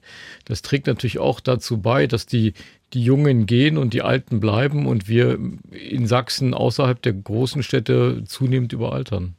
Frau Brisowski, ein Hörer hat uns angerufen, der wohl die Fenster wechseln will. Wer sind Ihre Kunden? Sind neue Fenster derzeit gefragt? Welche Materialien sind so State of the Art? Ähm, vielfältige Kunden und vielfältige Fenster. Rund ähm, und eckig. Ähm, auch dreieckig. Mhm. ja, also das wir sind ja, wie gesagt, ein kleiner Handwerksbetrieb und wir arbeiten tatsächlich die individuellen Wünsche unserer Kunden ab, je nachdem, was da äh, geplant, gebaut, gefordert wird an technischen äh, Highlights oder an, an technischen auch Klima äh, unter diesen neuen Gesichtspunkten und unter diesen Bedingungen. Aber äh, da alles ist möglich. Wie lange hält so ein Holzfenster in aller Regel? Das kommt immer drauf an, wie oh. liebevoll man es pflegt. Na, liebevoll, sehr liebevoll. Was geben Sie eine Halbwertszeit? Naja, ähm, auch viele viele Be äh, äh, Bedingungen. Das erste ist natürlich, dass man bei der Produktion das richtige Material auswählt, dass äh, gewisse Standards, also an, an, Feuchtigkeit, an Resistenzklassen und, und Verleimung eingehalten werden. Aber es müssen auch, äh, es ist wichtig, die Bewitterung ist ein ausschlaggebender Punkt. Es ist äh, letztendlich äh, die Oberflächenbeschaffenheit und, ja, und Jahre. Grund und Ganz unterschiedlich. Also wir haben unsere Fenster eingebaut bei meinem Elternhaus gleich 94 und die sind immer noch sehr, sehr schick und perfekt. No, das ist doch die Antwort dann. Dann äh, ist eine, dann ist eine Frage, die so quasi unsere Sendung so ein bisschen nochmal lebendig werden lässt. Sehen Sie tatsächlich eine Krise am Bau? Sehen Sie, dass das Baugewerbe ähm, gefragt ist? Wie schätzen Sie die Situation ein? Das Baugewerbe ist gefragt, aber wir haben im Moment eine, eine ich würde es fast sagen, toxische Situation. Wir haben ähm, einen Sprung aus einer Zinsphase, die viel ermöglicht hat, in, in eine Zinsregion hinein, die noch gar nicht mehr so hoch ist. Wir haben aber gleichzeitig gestiegene Kosten, gestiegene Anforderungen. Ähm, wir haben ähm, Fachkräfte mit einem zunehmenden ähm, Rückgang und, und Bedarfen in den Unternehmen und wir haben insgesamt eine große Verunsicherung durch das, was ähm, Politik ähm, sehr schnell ähm, und in immer größerer, schnellerer Schrittzahl äh, den Menschen abverlangt. Ähm, und das ist, ähm, ja, ich weiß nicht, ob ich es schon gesagt habe, so, so, so ein toxisches Gemisch, was wir da im Moment haben. Ähm, und gerade in so einen Stillstand hineinläuft. Also wir haben den Bedarf ähm, von Wohnungen. Ähm, wir wachsen als Bevölkerung insgesamt. Wir haben ja ähm, auch, auch Zuwanderung, wir haben Flüchtlinge, wir haben Migration. Ähm, äh, das wissen wir alle, ähm, die, um die Schwierigkeiten, die da bestehen, Menschen unterzubringen. Und wir werden in diesem Jahr 200.000 Wohnungen vielleicht insgesamt neu gebaut haben in der Bundesrepublik und nicht 400.000. Ähm, ich weiß auch gar nicht, wo diese Zahl herkommt, ähm, ob sich da Frau Geiwitz und Herr Scholz so einen Gefallen getan haben, ähm, diese, diese Zahl ins Schaufenster zu stellen, an der sie jetzt gemessen werden. Das war schon vor zwei Jahren absehbar, dass es nicht zu schaffen ist. Also wer das nötige Geld hat, ist eine Frage einer jungen Familie, der, für den ist jetzt die beste Zeit zum Bauen. Scharfer Wind, gute Geschäfte. Nein, nein, weil die Preise insgesamt, die Preise sind insgesamt zu hoch. Also ich bin ja, ähm, letzte Woche habe ich ein Interview geführt, ähm, das fing mit der Frage an, ähm, zwischen April und Juni sind die, die, die Grundstückspreise und die Immobilienpreise um 10 Prozent gefallen, lohnt es sich wieder zu kaufen. Wir haben ja eine Verdopplung der Preise in den letzten zehn Jahren. Wenn da 10 Prozent wieder hinuntergehen davon, dann ist das immer noch teuer. Das ist ja auch nicht überall, ne? Nicht überall. Gut, äh, Stefan, noch was? War, das war? Ich hätte noch kleine Fragen so. Na, dann bitte. Hm, vielleicht äh, eine Frage, inwieweit ist das tatsächlich auszumachen, hat ein Hörer gefragt, wie die Preise für einen Neubau gestiegen sind. Also einer hat uns angerufen und hat gefragt, er trägt sich mit dem Gedanken, so ein Mehrfamilienhaus, vielleicht fünf Wohneinheiten zu bauen, am liebsten in der Stadt. Ist das tatsächlich realisierbar oder doch die Idee aufs Land verlagern? Na, die Baukosten dürften in der Stadt wie auf dem Land in etwa die, die gleichen sein. Die Frage ist, ähm, hat er das Grundstück schon oder zu welchem Preis muss er es einkaufen? Ähm, ähm, das macht einen erheblichen Teil mittlerweile der Gesamtkosten aus. Und ähm, wenn Sie mit nur einem vernünftigen Ansatz von, von 4% Rendite ihre Wohnungen vermieten wollen. Das heißt, äh, in 25 Jahren in etwa ihre Investitionen kreditfinanziert oder vielleicht, weil sie es auch bar da liegen haben, ähm, wieder refinanziert haben wollen. Dann kommen sie zumindest ähm, in Leipzig und in Dresden ähm, mittlerweile auf Kostenmieten, je nach Grundstückskaufpreis, den sie haben, zwischen 16 und 32 Euro. Miete. Kalt. Kalt. Ja, in Berlin teilweise noch höher. Ja. Also es ist Wahnsinn. Und da würde ich auch zum Beispiel antworten, äh, auch welche Eigenkapitalquote er eben liefern kann, ja. Weil mhm. da ist im Endeffekt auch gerade der Hebel, wie wir es eingangs auch besprochen hatten, das Thema der Finanzierung. Mhm. Dann vielleicht noch eine letzte Frage, die fand ich ganz interessant. Ähm, wir haben am Anfang gesagt, so, dass äh, als Dämmstoffe Stroh, Hanf, Holz irgendwie so in, in Frage kommen. Und da war von einigen Hörern, die uns kontaktiert haben, so die Frage, na, wie lange hält denn das eigentlich? Also hm, Früher war man so Klinkerbauten gewöhnt, dann gab es eine Verkleidung von außen, von innen als Dämmmaterialien. Wie lange kann man davon ausgehen, dass so ein natürlicher Dämmstoff überhaupt hält? Oder wie lange sind die Häuser überhaupt konzipiert heute? Ähm, also es gibt ja immer so die magische Grenze von den 50 Jahren ähm, und irgendwie, ähm, das kann Frau Brysowski sicherlich auch für die Fassaden bestätigen, eigentlich so eine sibirische Lärche, wenn man sie an die Fassade heftet, ja, dann wird sie zwar bräunlich vielleicht, ne, wenn man sie oder verkraut so in die Richtung, aber man muss sie nicht zwangsläufig nach 50 Jahren irgendwo äh, abreißen oder ähnliches. Ne? Also das, das heißt auch die nachwachsenden Rohstoffe, auch diese Materialien, die haben durchaus auch äh, vergleichbare äh, Dauern. Und äh, wie gesagt, ich kann das sehr empfehlen, wer sich für das Thema ähm, interessiert. Die Fachagentur für nachwachsende Rohstoffe hat eine wunderbare ähm, Website mit ganz, ganz viel Informationsmaterial.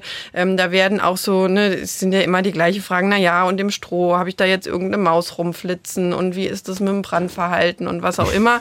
Ja, das ist äh, mhm. alles kein Thema, kann ich schon vorwegnehmen. Da wird aber auch eben detailliert beantwortet, ne, wieso ist das so, warum ist es eben kein Thema, was muss ich beachten, was sind die Werte. Also das ist wirklich eine ganz, ganz mhm. tolle Website, wenn man sich äh, über das Thema schlau machen möchte.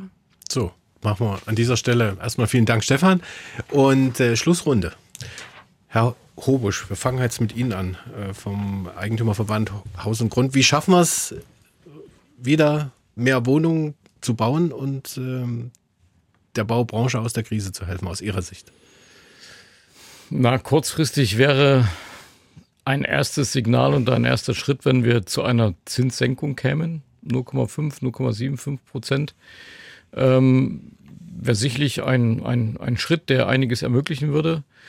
Ähm, wir müssen einfach, ähm, wenn wir nicht von den Anforderungen an den Klimaschutz ähm, und die Energieeffizienz herunterkommen, darüber reden, wie wir das, was wir von den Menschen fordern beim Bauen, ähm, vielleicht stärker ähm, auch mit Fördermitteln ausstatten. Ähm, und langfristig ist es aber ähm, die Forderung nach einem Überdenken von, Bauen, von Baunormen, von, von, von technischen Standards ähm, und ein, ein Zurückkommen zu einem wieder natürlichen Bauen oder vielleicht auch einem Bauen in, in Kreisläufen, ähm, soweit das möglich ist. Ähm, Im Moment sind wir auf einem, auf einem Technisierungsgrad, der am Ende des Tages ähm, sogar mehr Energie erfordert ähm, bei der Haustechnik, bei der Herstellung, bei der Produktion. Wenn man sich diese, diese, diese Summen von, von Energieeinsatz anschaut, dann ähm, sind wir hinterher eher schlechter als vorher beim mhm. In der Bilanz sozusagen. In der Bilanz, genau. Mhm. mhm. Frau Brisowski, aus Ihrer Sicht? Ich glaube, aus unternehmerischer Sicht, wir brauchen vor allen Dingen ähm, Sicherheit. Ähm, diese Unsicherheit, die unter den Menschen ist, macht ähm, zum einen eine ähm, ähm, wie soll ich sagen, eine, eine, eine Resignation. Also äh, da entsteht kein Wachstum. Und ich würde tatsächlich immer wieder auch fordern, dass wir ähm, unternehmerisch Freiheiten brauchen, damit da auch wieder ein, Auf, also ein Wachstum entstehen kann. Ein, ein, Wachstum entsteht nicht, wenn ich alles reglementiere. Egal, ob es die Standards sind, ob es äh, Vorschriften in, in, in der Arbeitsweise oder im, im Alltag sind, im Unternehmertum. Freiheiten bringen Wachstum und wenn wir das verstehen, dann wird es auch wieder, dann wird auch wieder was wachsen in unserer Heimat und die ist schön und die ist, äh, das ist wert, dass da wieder was äh, vorangeht. Deshalb unbedingt Freiheiten schaffen. Deregulieren. Frau Kleinschrott, äh ja, also das kann ich auch nur so unterschreiben, würde ich sagen. Ähm, vielleicht dann noch als Ergänzung, mhm. ähm, ich hatte es jetzt schon genau ein, zwei Mal gesagt, das Thema Geschäftsmodelle. Also was ich auch sehe, ist einfach gerade dieser Technisierungsgrad in größeren Gebäuden, was wir im Bereich der technischen Gebäudeausrüstung mittlerweile äh, verbauen an Ansprüchen, die wir haben, äh, da mal wieder auch den Schritt zurückzutreten und zum Beispiel in die Low-Tech-Geschichte reingehen. Ja, brauchen wir wirklich diese ganze Technologie oder können wir das für vielleicht, also brauchen wir beispielsweise den Glaskasten, ja, den wir dann komplett aber heizen, kühlen und was auch immer. Oder sagen wir, naja, es reicht auch vielleicht das Fenster in der Größe, so wie es früher mal der Fall war. Also diese bestehenden Standards wirklich mal zu hinterfragen. Und ich meine, mein Herzensthema ist natürlich das, das zirkuläre Bauen. Ja, das äh, sagt ja nun auch meine äh, Professur oder die Widmung, die zirkuläre Wertschöpfung. Und da möchte ich einfach auch noch mal so als Inspiration vielleicht zum Schluss mitgeben. Was tatsächlich gerade auch einige Hersteller der Branche machen, ja, die äh, verkaufen beispielsweise ihnen nicht mehr den Teppichboden, ja, sondern nur noch das drüberlaufen, weil das ist das, was sie ja brauchen eigentlich als Nutzer. Ähm, und die sagen ihnen, okay, wenn ihnen der Teppichboden nicht mehr gefällt oder die Ende der Nutzungsdauer irgendwo erreicht ist, dann nehmen wir den Teppichboden wieder zurück. Führt dazu, dass der Hersteller natürlich genau guckt, welche Stoffe verbaue ich da eigentlich, was kann ich damit anstellen, wenn ich das Produkt zurückbekomme. Und das ist ist so eine Denkweise, das ist die Cradle-to-Cradle-Denkweise. Schule ähm, kann man sich auch, da gibt es eine tolle NGO, auch dazu kann man sich im Internet ganz viel informieren, äh, wo ich einfach sage, das muss man auch mal hinterfragen. Braucht man eigentlich alles, was man kauft? Ja, man braucht in mhm. ganz vielen Bereichen eigentlich nur die Nutzung. Äh, des, desgleichen. Und das sind einfach auch mal so Denkmodelle, die jedes Unternehmen vielleicht auch für sich mal durchspielen kann und sagen kann, Mensch, ähm, kann ich vielleicht in dem Bereich mich auch weiterentwickeln. Dienstags direkt unser Talkformat hier bei MDR Sachsen. Wir haben ja jetzt schon ganz viel über die Krise im Bausektor gesprochen, vor allem hier bei uns in Sachsen. Und jetzt holen wir uns nochmal die Expertise für ganz Deutschland und zwar vom Hauptverband der deutschen Bauindustrie. Tim Oliver Müller ist dort der Hauptgeschäftsführer und ich habe mich vor der Sendung mit ihm verabredet und ihn gefragt, wie steht's denn nun Mitte November 2023 um die deutsche Bauindustrie aus Ihrer Sicht? Der Bauindustrie geht es insgesamt gut. Wir haben in vielen Gewerken Straße, Schiene, Wasserstraße, bei den Energienetzen viele Aufträge. Es muss viel gebaut werden. Was allerdings die Stimmung vermiest, das ist der Wohnungsbau. Hier haben die Unternehmen vielleicht noch ein halbes, ein Dreivierteljahr zu tun, dann sind die Aufträge leer gelaufen. Was sind äh, aus Ihrer Sicht die Gründe dafür, dass es den einen eigentlich ganz gut geht, den anderen aber wahrscheinlich demnächst bald schlecht?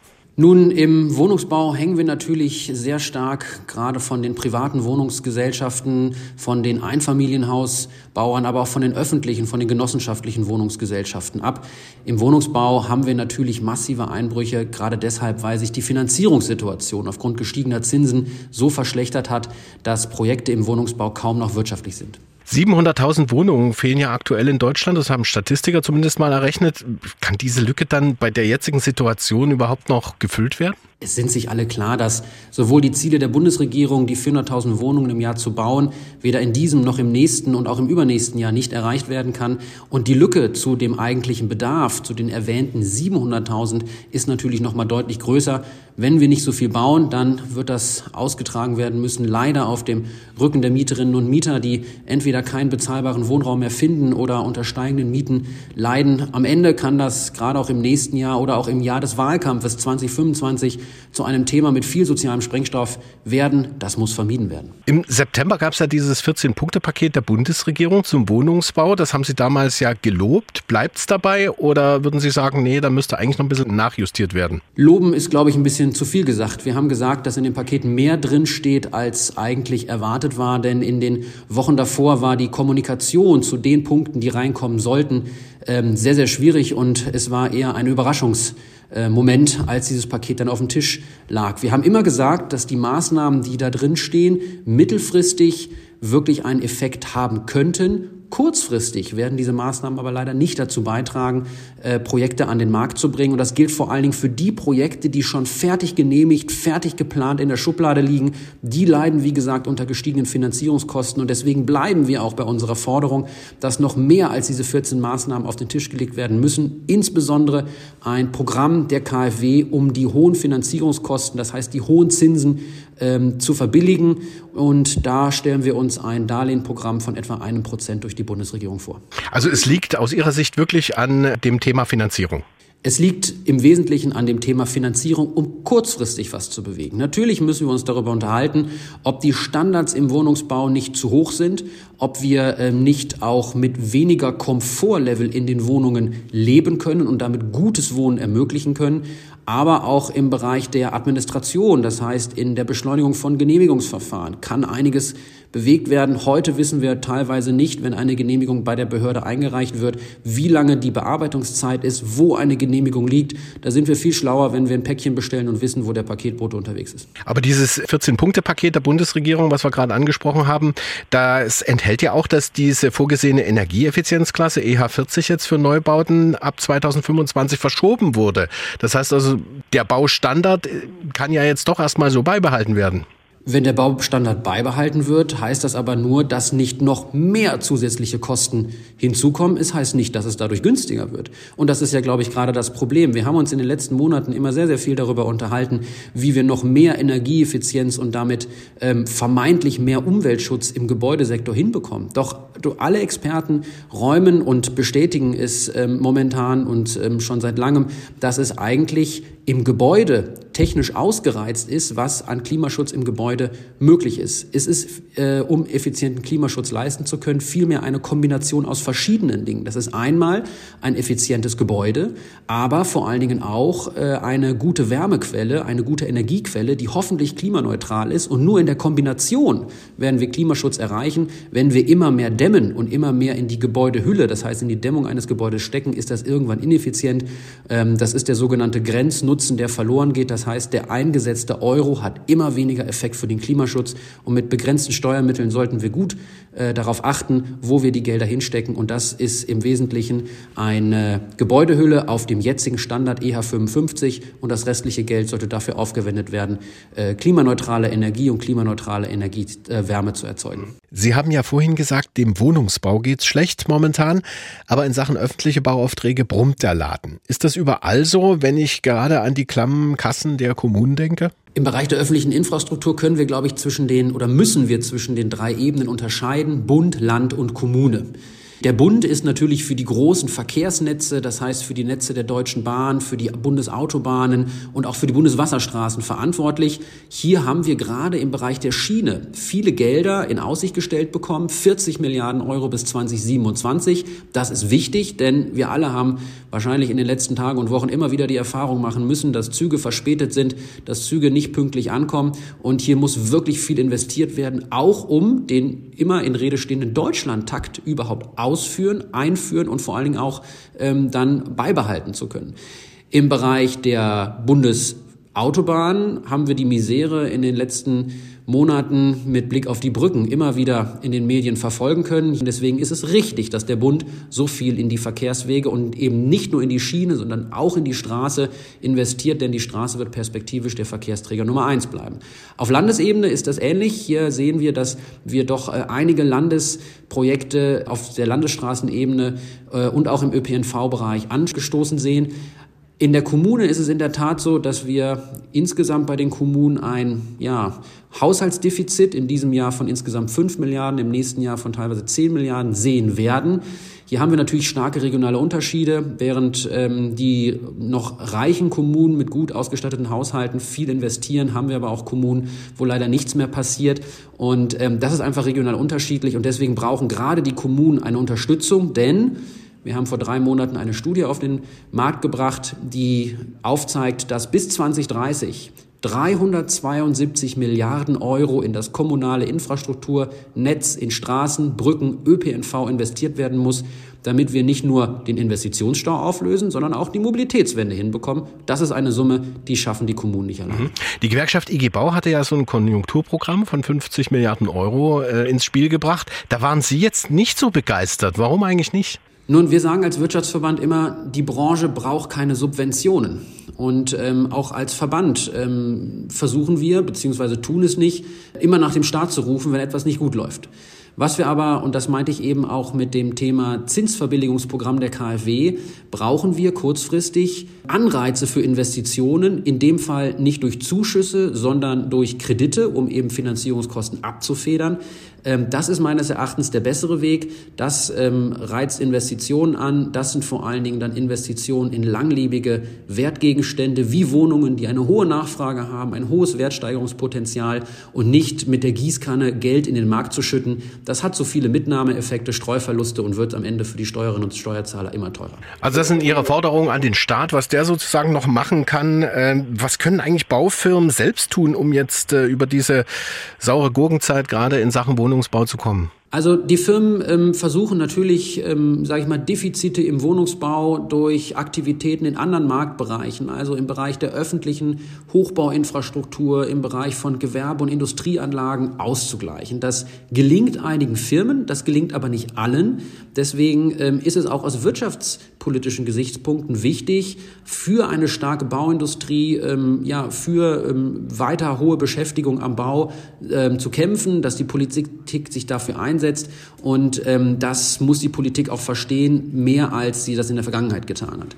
Gleichzeitig können aber wir auch aus eigener Kraft ähm, viel dazu beitragen, dass wir Kosten am Bau senken und dadurch wieder bezahlbare Mieten hinbekommen. Wir haben erst in der vergangenen Woche gemeinsam mit der Wohnungswirtschaft eine sogenannte zweite Rahmenvereinbarung für serielles modulares Bauen an den Start gebracht. Das bedeutet, Dahinter verbirgen sich etwa 25 Baukonzepte für den Wohnungsbau, auf die die Wohnungsbauunternehmen, die öffentlichen, die genossenschaftlichen, künftig zugreifen können und durch den industriellen Ansatz, das heißt durch Vorfertigung, durch bessere Prozesse auf der Baustelle, schaffen wir es, Kosten zu senken und damit am Ende eine Miete, die heute etwa bei 18 Euro liegen müsste, um den Bau zu refinanzieren, schaffen wir es, diese Miete um über 20 Prozent zu senken, auf 14 Euro zu kommen.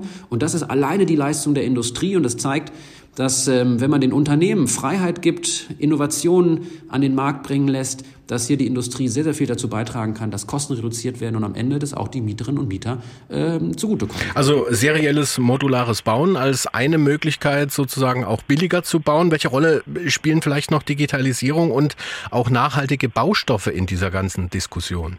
Das geht Hand in Hand. Also ähm, leider ist es momentan am Bau noch Standard, dass man Planung von Bau trennt. Und wir sind damit einer der wenigen, wenn nicht gar die einzige Industrie, in der Planung und Bau getrennt ist. Im Automobilbereich, im Bereich von ja, Herstellen von Fernsehern, Mobiltelefonen ist es völlig undenkbar, dass ein Produkt ähm, durch verschiedenste ja, Player zusammengesetzt wird und der Prozess nicht in einer Hand liegt. Ähm, am Bau war das Standard, beim industriellen Bauen ist deswegen eine kleine Revolution. Hier liegt es wieder in einer Hand und das ermöglicht auch, dass ein durchgehender digitaler Prozess stattfinden kann, an dem sich alle in einem Datenraum treffen, zusammenarbeiten und gemeinsam ein gutes Endprodukt herstellen. Von daher, Digitalisierung ist dann wirklich ein Effizienztreiber.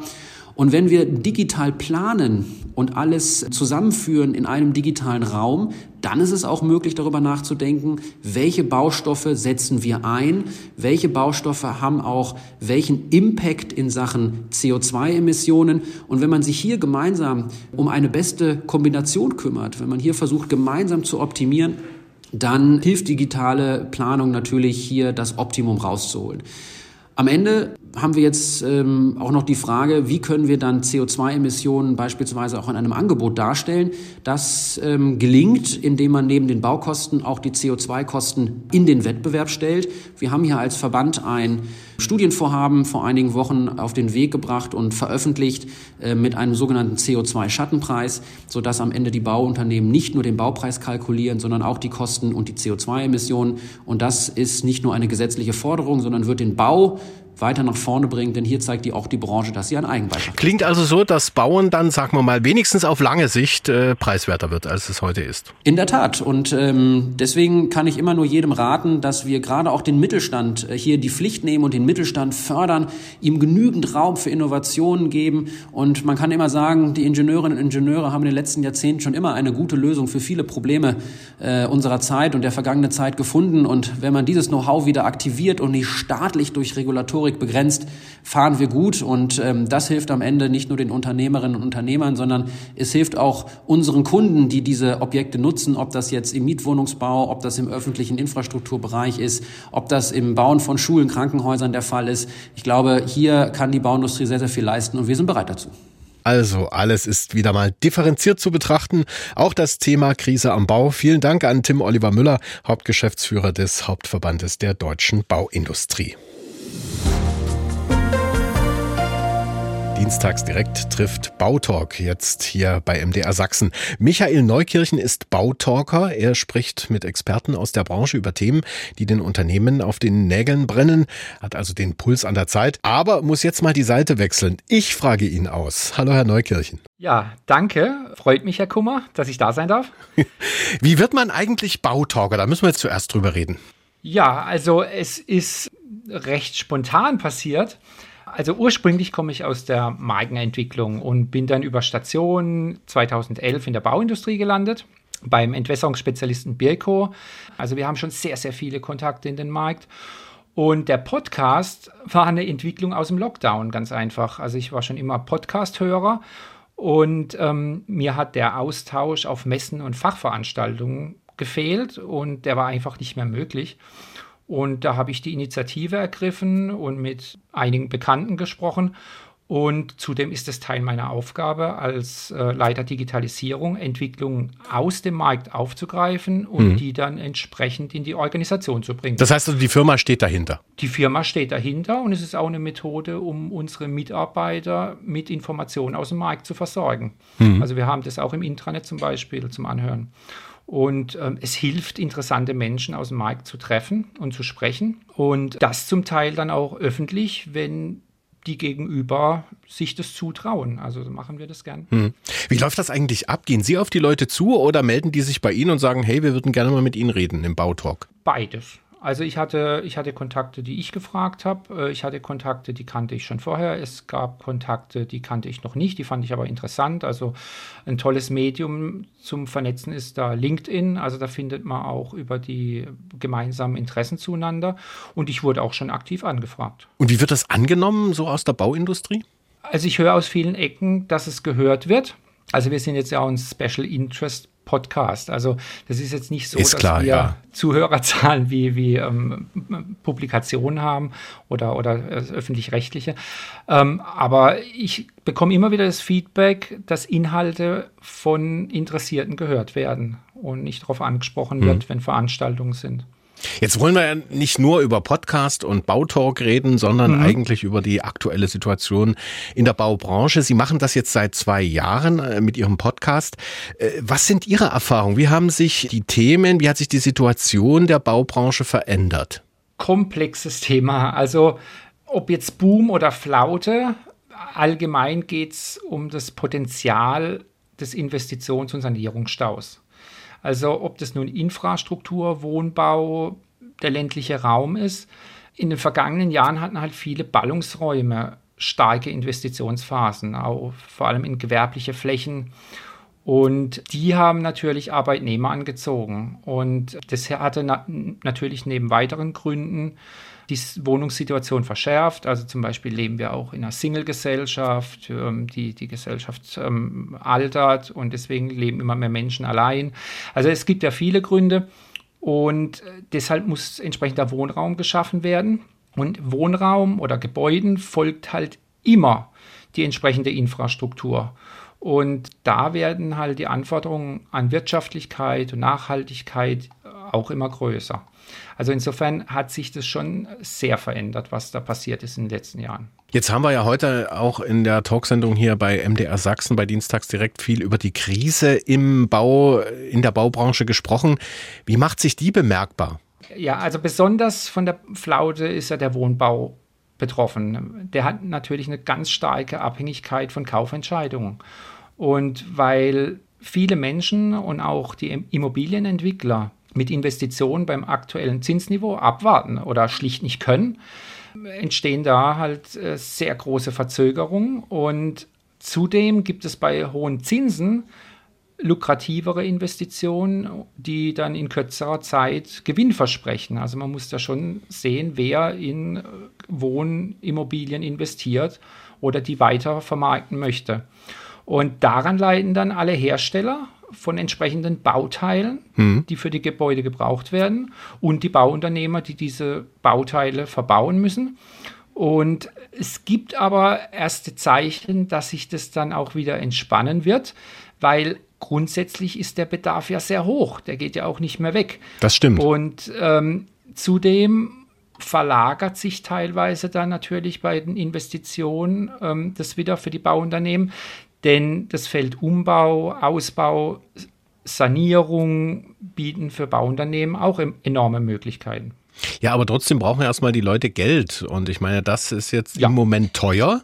Und keiner weiß so richtig, wann sich die Situation entspannt. Ja, aber es ist tatsächlich so, das Ganze ist ein bisschen widersprüchlich, was zurzeit stattfindet. Also wir haben dieses Zinsniveau und daran hängt alles. Und der ähm, Staat versucht ja jetzt auch mit den Strompreisen von unten her diese ganze Geldgeschichte etwas zu entspannen.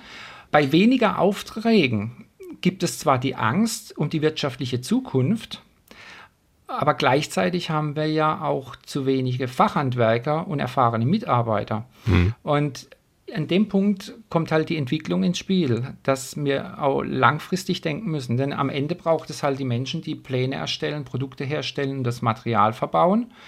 Und schmerzlich ist es jetzt besonders nach diesem Boom mit einer maximalen Auslastung im Wohnungsbau für alle Beteiligten, wobei da das wirtschaftlich auch nicht optimal war, denn die Bücher waren ja im Handwerk lange im Voraus gefüllt und da wurden viele kleinere Projekte links liegen gelassen. Genau, es war ja schwer, einen Handwerker zu kriegen eine genau, Zeit lang. genau. Ne? Genau.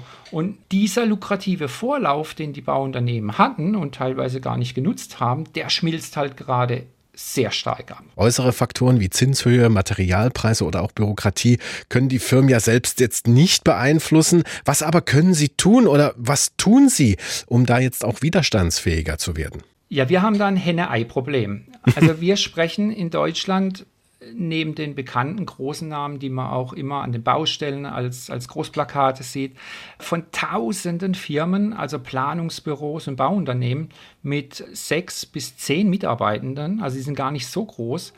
Und in den guten Zeiten geht das Tagesgeschäft vor man hat kompetente Mitarbeitende und es läuft alles. Und da kommen nur ganz wenige auf die Idee, die ganzen Prozesse zu ändern und sich äh, neue Methoden ins Haus zu holen. Auf der anderen Seite, in schlechten Zeiten fehlt das Kapital und da gibt es dann diese Unsicherheiten, da wird dann auch nichts gemacht. Und so gab es in der Bauindustrie eine große Zurückhaltung, das gut funktionierende System zu ändern, also das vordergründig gut funktionierende System. Denn beim nächsten Boom stoßen dann eben diese verhärteten Strukturen an Grenzen und machen das Wachstum unmöglich. Und was nachweislich die ganze Branche verlangsamt und unterm Strich auch sehr, sehr viel Geld kostet, was dann wieder die äh, Gebäude teurer macht, was für Projektentwickler schwierig macht, Mietpreise zu definieren, die dann viel zu hoch wären. Und so lahmt an diesen Kostenstrukturen eine ganze Branche. Und ich äh, sehe für viele die Organisationsentwicklung da ganz vorne und die Lust auf neue Methoden. Und das muss man aber auch fest einplanen. Und äh, da haben Sie Hoffnung, dass das auch in der Zukunft alles in der Baubranche so umgesetzt werden könnte? Ja, also äh, ist Ihre Firma denn da schon auf einem guten Weg? Ja, wir sind extrem in der, in der Organisationsentwicklung also auch durch die Integration in eine neue, einen neuen Gesellschafter. Also für uns haben sich die Zeiten und wir haben da auch äh, die, die Corona- Phase genutzt, um uns stark zu verändern. Also wir haben da ganz viele Projekte. Nehmen wir das bisher Gesagte, dann zeigen sich starke Impulse aus der Industrie und der Fachplanung, um den Fertigbau zu beschleunigen. Mhm. Da dreht sich ganz viel drum. Also da sprechen wir über hochwertige Bauteile die ganz präzise gefertigt werden und dann auf Baustellen geliefert werden. Und das darf man aber nicht verwechseln mit diesen äh, klassischen Plattenbauten. Das wollte ich jetzt gerade sagen, das ja, klingt so nach DDR-Plattenbau. Äh, genau, aber das, das ist so ein sprachlicher Fehler, der da ja. drin steckt. Denn im Grunde genommen kommen diese Bauteile aus digitalisierten Fabriken. Mhm. Und da bekommt die Baubranche Know-how aus anderen Industriebranchen, wie auch der hochdigitalisierten Automobilbranche zum Beispiel. Also wie man in Serie hochindividuell geschnittene Bauteile vom Band laufen lassen kann. Also das basiert zwar alle, alles auf dem gleichen Konzept, aber was äh, am Schluss verbaut wird, sieht individuell aus. Und damit lassen sich Bauprozesse extrem vereinfachen und beschleunigen und das spart Kosten und ein großes Hindernis am seriellen Bauen sind halt leider aktuell die unterschiedlichen Bauvorschriften, also hm. in Bundesländern und auch sehr viele kommunale Eigenheiten. Also auch wieder Stichwort Bürokratie an dieser Stelle. Da ist er definitiv gegeben, ja, weil, hm. weil die Unternehmen, die eben auch ähm, jetzt Forschungsarbeit leisten, in diese Richtung, die betonen immer wieder diese, äh, dieses Thema. Jetzt gibt es natürlich auch äh, bei Konsumenten gerne mal Widerstände, was so Fertigteilhäuser angeht. Also ich kenne einige Leute, die sagen, boah, so ein Fertigteilhaus, das stelle ich mir nicht hin, das sieht alles gleich aus. Wie können Sie da den Zahn ziehen? Also was ich ähm, auf, auf Fachveranstaltungen schon gesehen habe, macht mir da halt sehr viel Hoffnung.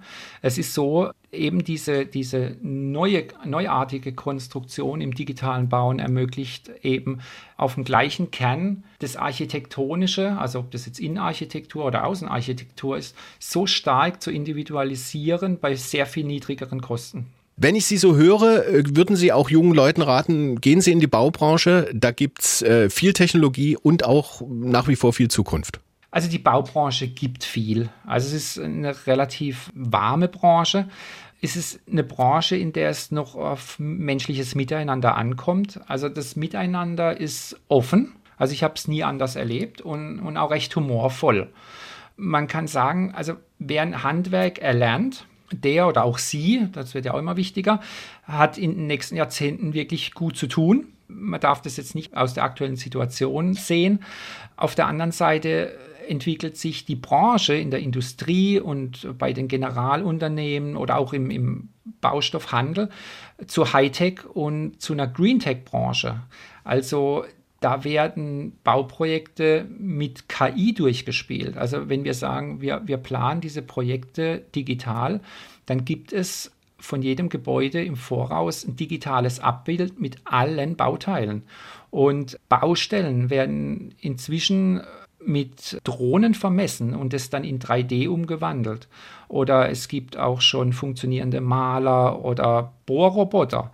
3D-Druck kann inzwischen ganze Häuser, im Moment ist man, ist man noch eher bei kleineren Häusern, drucken äh, mit Beton oder anderen Ersatzmaterialien. Und es ist nicht mehr Theorie, sondern schon relativ fortgeschritten. Und inzwischen werden sogar Hochhäuser aus Holz gebaut, die statisch ähm, den Vorgaben entsprechen.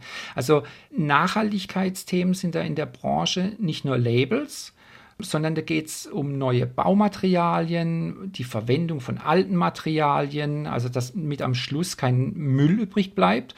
Und da ist ein ganz spannendes Thema zurzeit Urban Mining, das heißt, wie bekomme ich Baumaterialien aus dem Bestand einer Stadt und, und was gibt es da, dass man äh, zweitverwerten kann.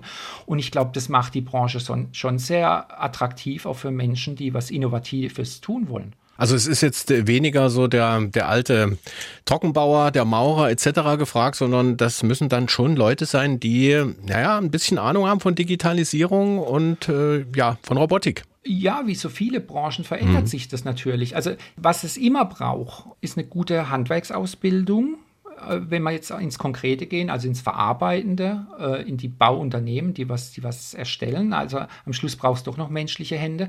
Äh, es geht aber darum, dass diejenigen Prozesse, die automatisiert laufen, steuern können. Also dass nicht mehr Papier und Faxe und so durch die Gegend geschickt wird. Die Zeiten sondern, sind, glaube ich, schon vorbei. Genau, oder? sondern, sondern die sind noch nicht vorbei. Also Echt? Es ist, Gibt es ja, noch also Faxgeräte also, und Faxe?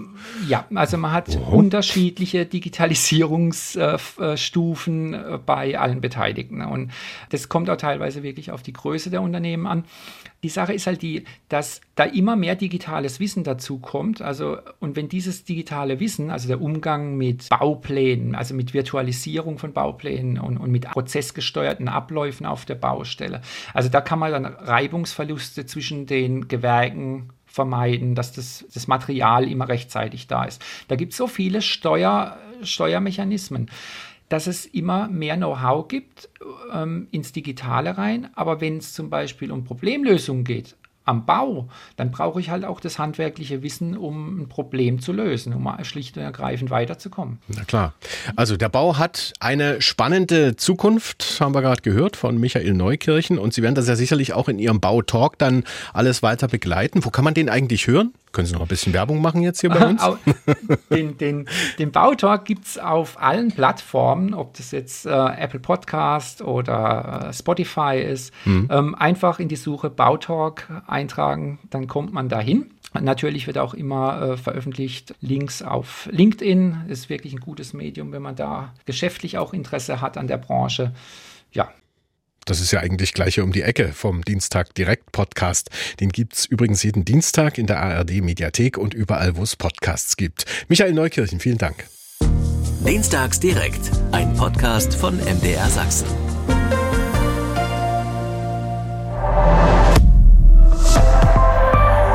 ARD